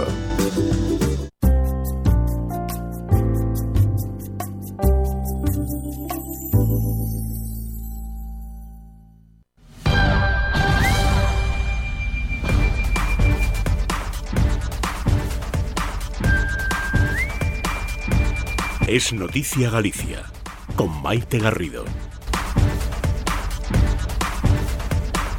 Y comenzamos servicio informativo en Galicia en este lunes 24 de julio. Les contaremos algunas de las cosas que están sucediendo en las cuatro provincias. Además, les ofreceremos información meteorológica y largando amarras desde la Real Federación Gallega de Vela.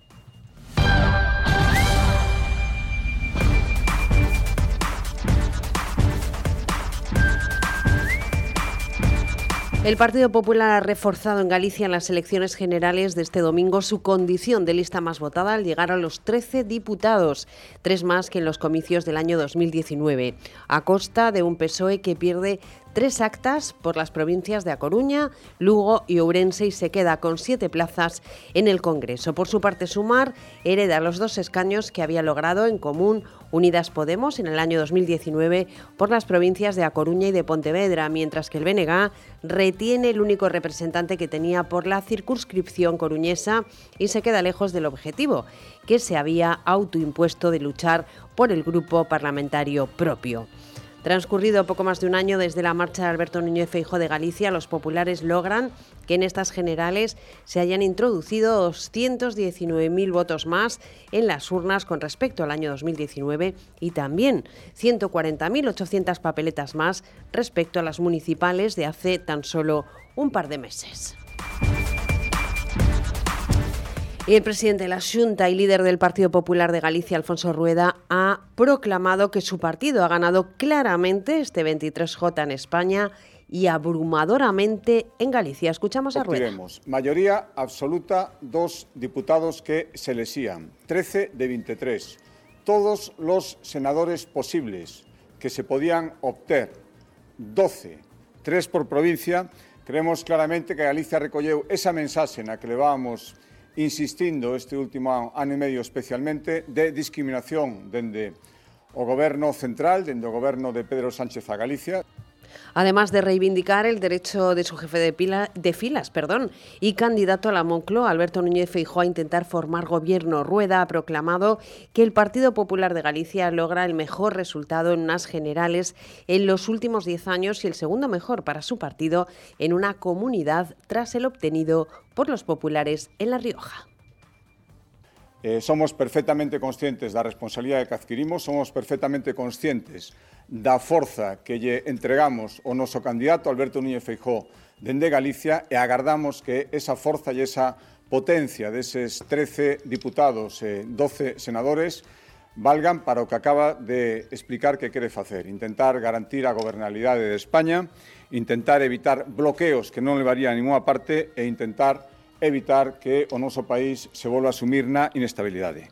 Rueda agradeció también su trabajo a los más de 10.000 interventores y apoderados de la formación que han trabajado en los colegios electorales. Y por su parte, el portavoz parlamentario del Partido Socialista de Galicia, Luis Álvarez, ha afirmado que ha sido la peor noche electoral de Alberto Núñez Feijóo y ha asegurado que el candidato del Partido Popular no va a ser presidente. En una rueda de prensa este lunes, Álvarez ha felicitado al Partido Popular de Galicia por sus resultados, aunque ha lamentado que los socialistas tuvieron que afrontar una campaña electoral con todo en contra y con una oposición contra el Ejecutivo nunca visto. Frente a esto, eh, Álvarez ha señalado que los, los socialistas consiguieron darle la vuelta con una campaña propositiva y exponiendo sus políticas que contribuyeron a salvar vidas, empleos y a conquistar derechos.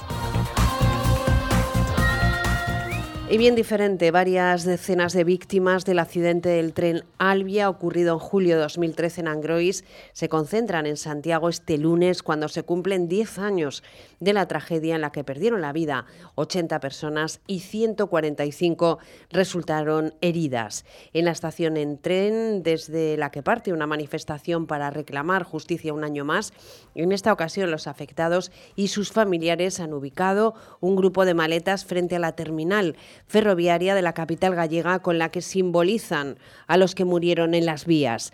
En su marcha han reclamado justicia y han tachado al fiscal de vendido, al tiempo que han coreado consignas como no están olvidados, están muy presentes o investigación independiente. En declaraciones a los medios de comunicación, el portavoz de la plataforma de víctimas, Jesús Domínguez, ha cargado contra la razón de Estado que creen que está detrás, entre otras cuestiones, del cambio de postura del fiscal en el proceso penal. En la recta final de la vista oral, el representante del Ministerio Público retiró su acusación contra el exdirector de seguridad de la empresa pública Adif, de modo que solo la mantiene contra el maquinista por esos 80 delitos de homicidio y 145 de lesiones. Está previsto que la finalización del juicio por la titular del juzgado de lo penal número 2 de Santiago sea este próximo jueves. Y la consellera de Políticas Sociales y Juventudes, Fabiola García, iniciará este martes un viaje institucional de siete días por América Latina para reforzar la colaboración con entidades y centros de atención a los gallegos emigrados, especialmente aquellos de atención a mayores. Según ha informado la Junta, García viajará a Brasil, Argentina y Uruguay, donde firmará protocolos de colaboración que ayuden a mejorar la calidad asistencial de los centros de atención sociosanitaria. Y las ayudas para el programa de voluntariado intergeneracional en el medio rural que ofrece actividades formativas y de intercambio de conocimiento para dinamizar los ayuntamientos menos poblados y mejorar las perspectivas laborales de la juventud podrán solicitarse desde este mismo martes. El Diario Oficial de Galicia, el DOGA, ha publicado esta nueva orden de ayudas que tiene como plazo de solicitud un mes a partir de la fecha, a partir de este martes. Según informa la Junta, en la primera edición apoyaron un total de 18 proyectos diferentes que permitieron poner en contacto a jóvenes de entre 16 y 35 años y personas mayores de 55 para intercambiar conocimientos e intereses. Y los precios industriales cayeron un 6,9% en junio en Galicia en relación con el mismo mes del año 2022, debido al fuerte descenso del coste de la energía, según los datos publicados por el Instituto Nacional de Estadística, por el INE. Este dato sitúa a la comunidad con una caída en los precios de la industria inferior a la de la media nacional, ya que en el total de España esta cifra fue del menos 8,1% en junio. En relación a mayo, los precios subieron un 1,6% en Galicia y en lo que va de año acumulan una bajada del 3,9%. Inaturgi obtuvo un beneficio neto de 1.045 millones de euros en el primer semestre del año, lo que representa un incremento del 87,6% con respecto al mismo periodo del ejercicio pasado. La energética, presidida por Francisco Reinés, destacó que este resultado se apoyó en el buen desempeño de las actividades liberalizadas internacionales en particular, por las actividades de gestión de la energía y comercialización y la evolución positiva del resultado financiero que refleja el fuerte desapalancamiento logrado en este periodo.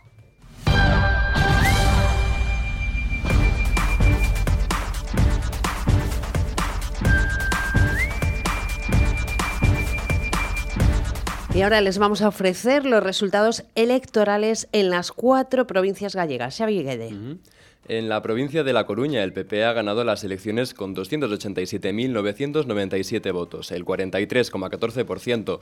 De los ocho escaños que elige la provincia, los populares han conseguido la mitad, cuatro, uno más que en 2019. Los demás se reparten entre la izquierda. El PSOE, que con 188.184 votos, el 28,19%, ha conseguido dos, uno menos que en 2019 Sumar, que con el 12,18% de los votos ha conseguido uno, y el BNG, que con 66.996 votos, el 10,03%, ha conseguido aquí su único representante. La participación ha subido notablemente en A Coruña, llegando al 72,94% frente al 55% de 2019. Tanto es así que todos los partidos con representación han subido en votos. Por concellos, el Partido Popular ha ganado en todos, excepto en Corcubión y Acapela. En Lugo también el Partido Popular ha obtenido la victoria. De los cuatro escaños que reparte la provincia ha obtenido tres. El PP obtuvo más de la mitad de los votos, el 50%, y ganaron en todos los ayuntamientos excepto cuatro. Fonsagrada, Neguera de Muñiz, Pedrafita do Cebreiro y Ribeira de Piquín, donde ha ganado el PSOE. Es el Partido Socialista el que ha obtenido el escaño restante con 59.000 votos, el 30,31%. Con respecto a las anteriores elecciones, el PP gana un diputado a costa del PSOE, que lo pierde. La participación en la provincia de Lugo ha subido también de manera importante desde los comicios de 2019 hasta el 73,27%. De este modo han aumentado el número de votos al PSOE, al PP y al BNG y han empeorado sus resultados Sumar y Vox. La de Pontevedra es la única provincia donde la izquierda ha conseguido mayoría de escaños. De los siete diputados que se escogen, tres han ido para el PSOE, tres para el PP y uno para Sumar. El Partido Popular ha ganado en votos 223.226, el 39,61%. Mientras tanto, el PSOE ha sumado 177.199 votos, el 31,44% de los votantes. Los socialistas tienen en la provincia pontevedresa uno de sus principales feudos, la ciudad de Vigo. Este es uno de los cinco municipios donde han ganado, junto con Illa de Rousa, Ogrove, Redondela y Fornelos de Montes. En todos los demás se ha impuesto el Partido Popular. Por su parte, Sumar ha cosechado 74.000 votos, el 13,24%, la participación ha subido también en esta provincia hasta el 73,67%, a distancia del 57% de los anteriores comicios en 2019. Y en Ourense los resultados son muy parecidos a los de Lugo. De los cuatro escaños a escoger en la provincia, el PP ha conseguido tres, uno más que en 2019, y el PSOE el restante, uno menos que los anteriores comicios. Los populares han cosechado 90.000, perdón, 185 votos, el 49,92%, y los socialistas 54.000, el 30,4%. Por ayuntamientos, el PP ha teñido el mapa de azul, excepto en cuatro, donde ha ganado el Partido Socialista Carballeda de Avia, Parada de Sil, en Trimo y Calvos de Randín. En cuanto a la participación, ha subido igual que en las otras provincias, en este caso hasta el 72,1%. 182.316 votos emitieron en Ourense, mayor que el 47% de 2019. De las siete grandes ciudades gallegas, el PP ha sido la fuerza más votada en todas, menos Vigo. Y continuamos con más información. El municipio pontevedrés de Covelo acogerá este martes, Día de Galicia, el concierto del grupo Milladoiro a las cinco y media en el campo da Feira, un espectáculo que se marca en el programa provincial musical que realiza la Diputación de Pontevedra con el objetivo de contribuir a la difusión de la música gallega en los ayuntamientos de la provincia. Según informa la Diputación, en la gira 2023, Milladoiro realiza un recorrido por sus temas más emblemáticos, así como los pertenecientes a sus trabajos más recientes. En Vigo, los servicios jurídicos del ayuntamiento han alertado de que la carta de interés enviada a la promotora del concierto de Guns N' Roses, en la que se le ofrecía más de 1,8 millones de euros, parecía un precontrato. Así se desprende de las consultas informales mantenidas entre la Concejalía de Fiestas del ayuntamiento con la asesoría jurídica a través de diferentes correos electrónicos, donde los letrados mostraban su disconformidad con el contenido de la carta de interés, que en aquel momento era solo un borrador. Así lo ha denunciado el bloque nacionalista galego, el BNG, que ha tenido acceso a más de 4.000 páginas de documentación del caso, haciendo públicos estos mensajes en los que se advertía a escasos minutos de que finalmente se firmase que la misma parecía un precontrato. Y terminamos en Ourense. La Guardia Civil ha tomado declaración en calidad de investigado a un hombre por su posible relación con un incendio forestal declarado este mismo domingo en el municipio ourensano de Viana do Bolo. El investigado es un hombre de 48 años, vecino de Ourense, y el fuego tuvo lugar sobre la una y cuarto, como les decíamos, de este domingo en la parroquia de Froxáis. Las llamas afectaron a una superficie de 0,01 hectáreas de matorral y en las labores de extinción participó una brigada de la Junta y vecinos del pueblo.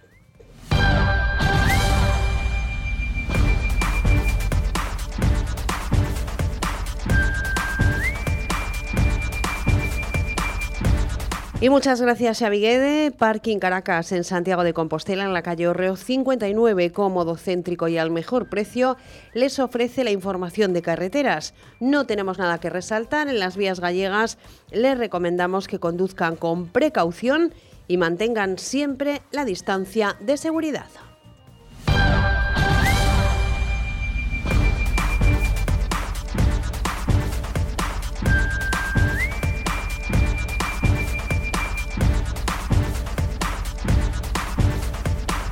Y es el momento de la predicción meteorológica. Nos vamos rápidamente hasta Meteo Galicia. Pablo González, muy buenos días. ¿Qué tal? Muy buenos días. Previsión para las próximas horas y para mañana, Día de Galicia. Bueno, estas próximas horas, a tarde del lunes, se marcada por las nubes, nubes abundantes que nos van a dar algunas precipitaciones y menos probable, sobre todo en la provincia de Urense y sobre todo cuanto más hacia el sureste de esta provincia. También en el sur de Pontevedra las precipitaciones son menos probables que en el resto de la comunidad. En todo caso, esas precipitaciones irán remitiendo a lo largo de la noche del lunes al martes. Todavía pueden caer de manera residual mañana por la mañana en el extremo norte. Las temperaturas máximas para hoy descienden, lo hacen de manera ligera y moderada. Nos vamos a mover entre los 20 y los 25 eh, grados eh, de máxima. Mañana martes, ya decimos, por la mañana puede caer alguna gota en el extremo norte. El día amanecerá con nieblas y nubes bajas en prácticamente toda Galicia, menos nubes hacia el sureste. Y por la tarde los cielos se van a mostrar mucho más abiertos que durante la mañana, sobre todo en la mitad eh, sur. Las mínimas van a descender esta próxima madrugada. Mañana por la mañana en zonas eh, del interior y sobre todo del interior sur habrá que abrigarse, ya que pueden caer las mínimas por debajo de los incluso 10 grados. Las máximas o bien sin cambios en el tercio norte o en ligero a moderado ascenso Pues, en el resto. Pablo González, muchísimas gracias por esta información desde Meteo Galicia. Un saludo. Nada, un saludo. Gracias.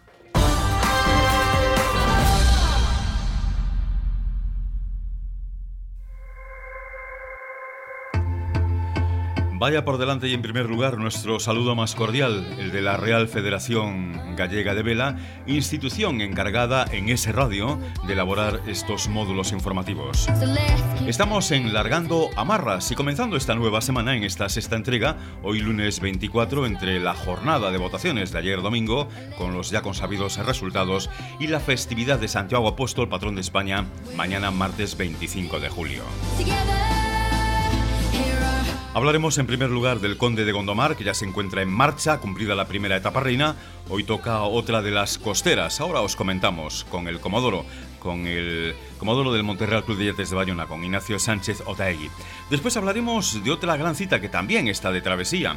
Es la regata Obo Camiño, Cabos do Norte, que organiza el Club Náutico de Sada. Y hablaremos, por último, del Campeonato Gallego de Fórmula Foil.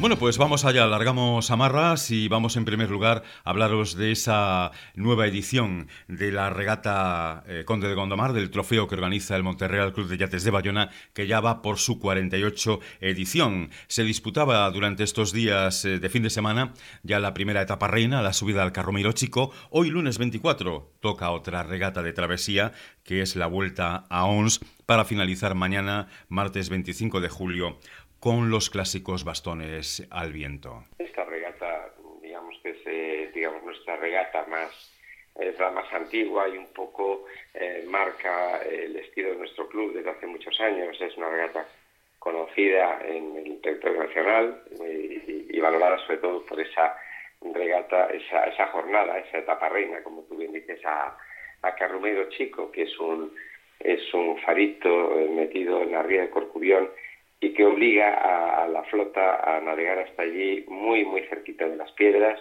Y vamos, de hecho, lo comentábamos ayer en la presentación, mm, yo mm, repasando los ganadores de esta, de esta prueba, si no te arrimas mucho, mucho, mucho a las piedras es difícil de ganar. Gran labor para los navegantes y los estrategas de cada embarcación. El Club Náutico de Sada organiza una edición más de su clásica, ya son 13, regata Cabos do Norte, eh, esa regata que llaman con cariño o Bocamiño. El sábado 22 trazaban uno de los eh, primeros tramos, era Sada Sada por el interior de la ría de Sada. El 24, hoy lunes, toca otra costera entre Sada y Malpica para finalizar mañana entre Malpica y Sada.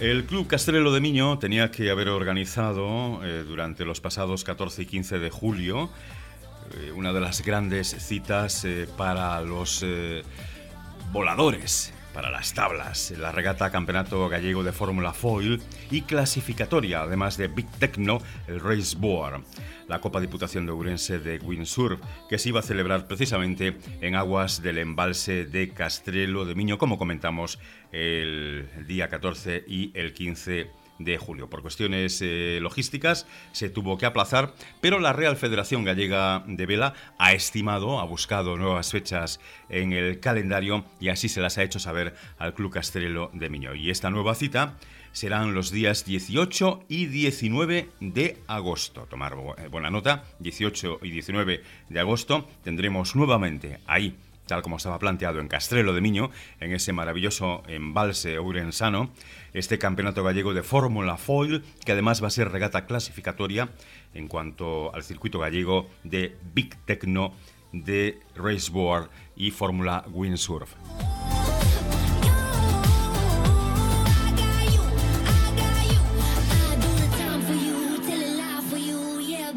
Hablamos de dos eh, regatas en marcha, como es el Trofeo Conde de Gondomar, como es eh, la Cabos eh, do Norte o Bo Camiño y esta regata clasificatoria de Fórmula Foil y Windsurf.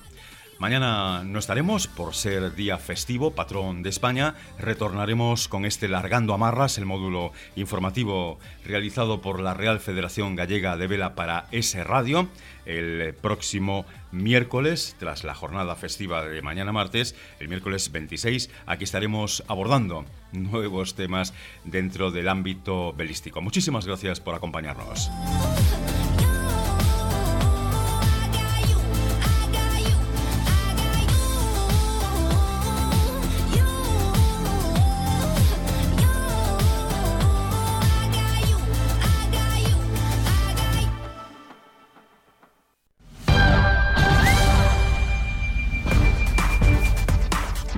Y nos despedimos recordándole que puede seguir todas las noticias en nuestra página web esradio.libertadigital.com barra Galicia. Es Radio. Servicios informativos.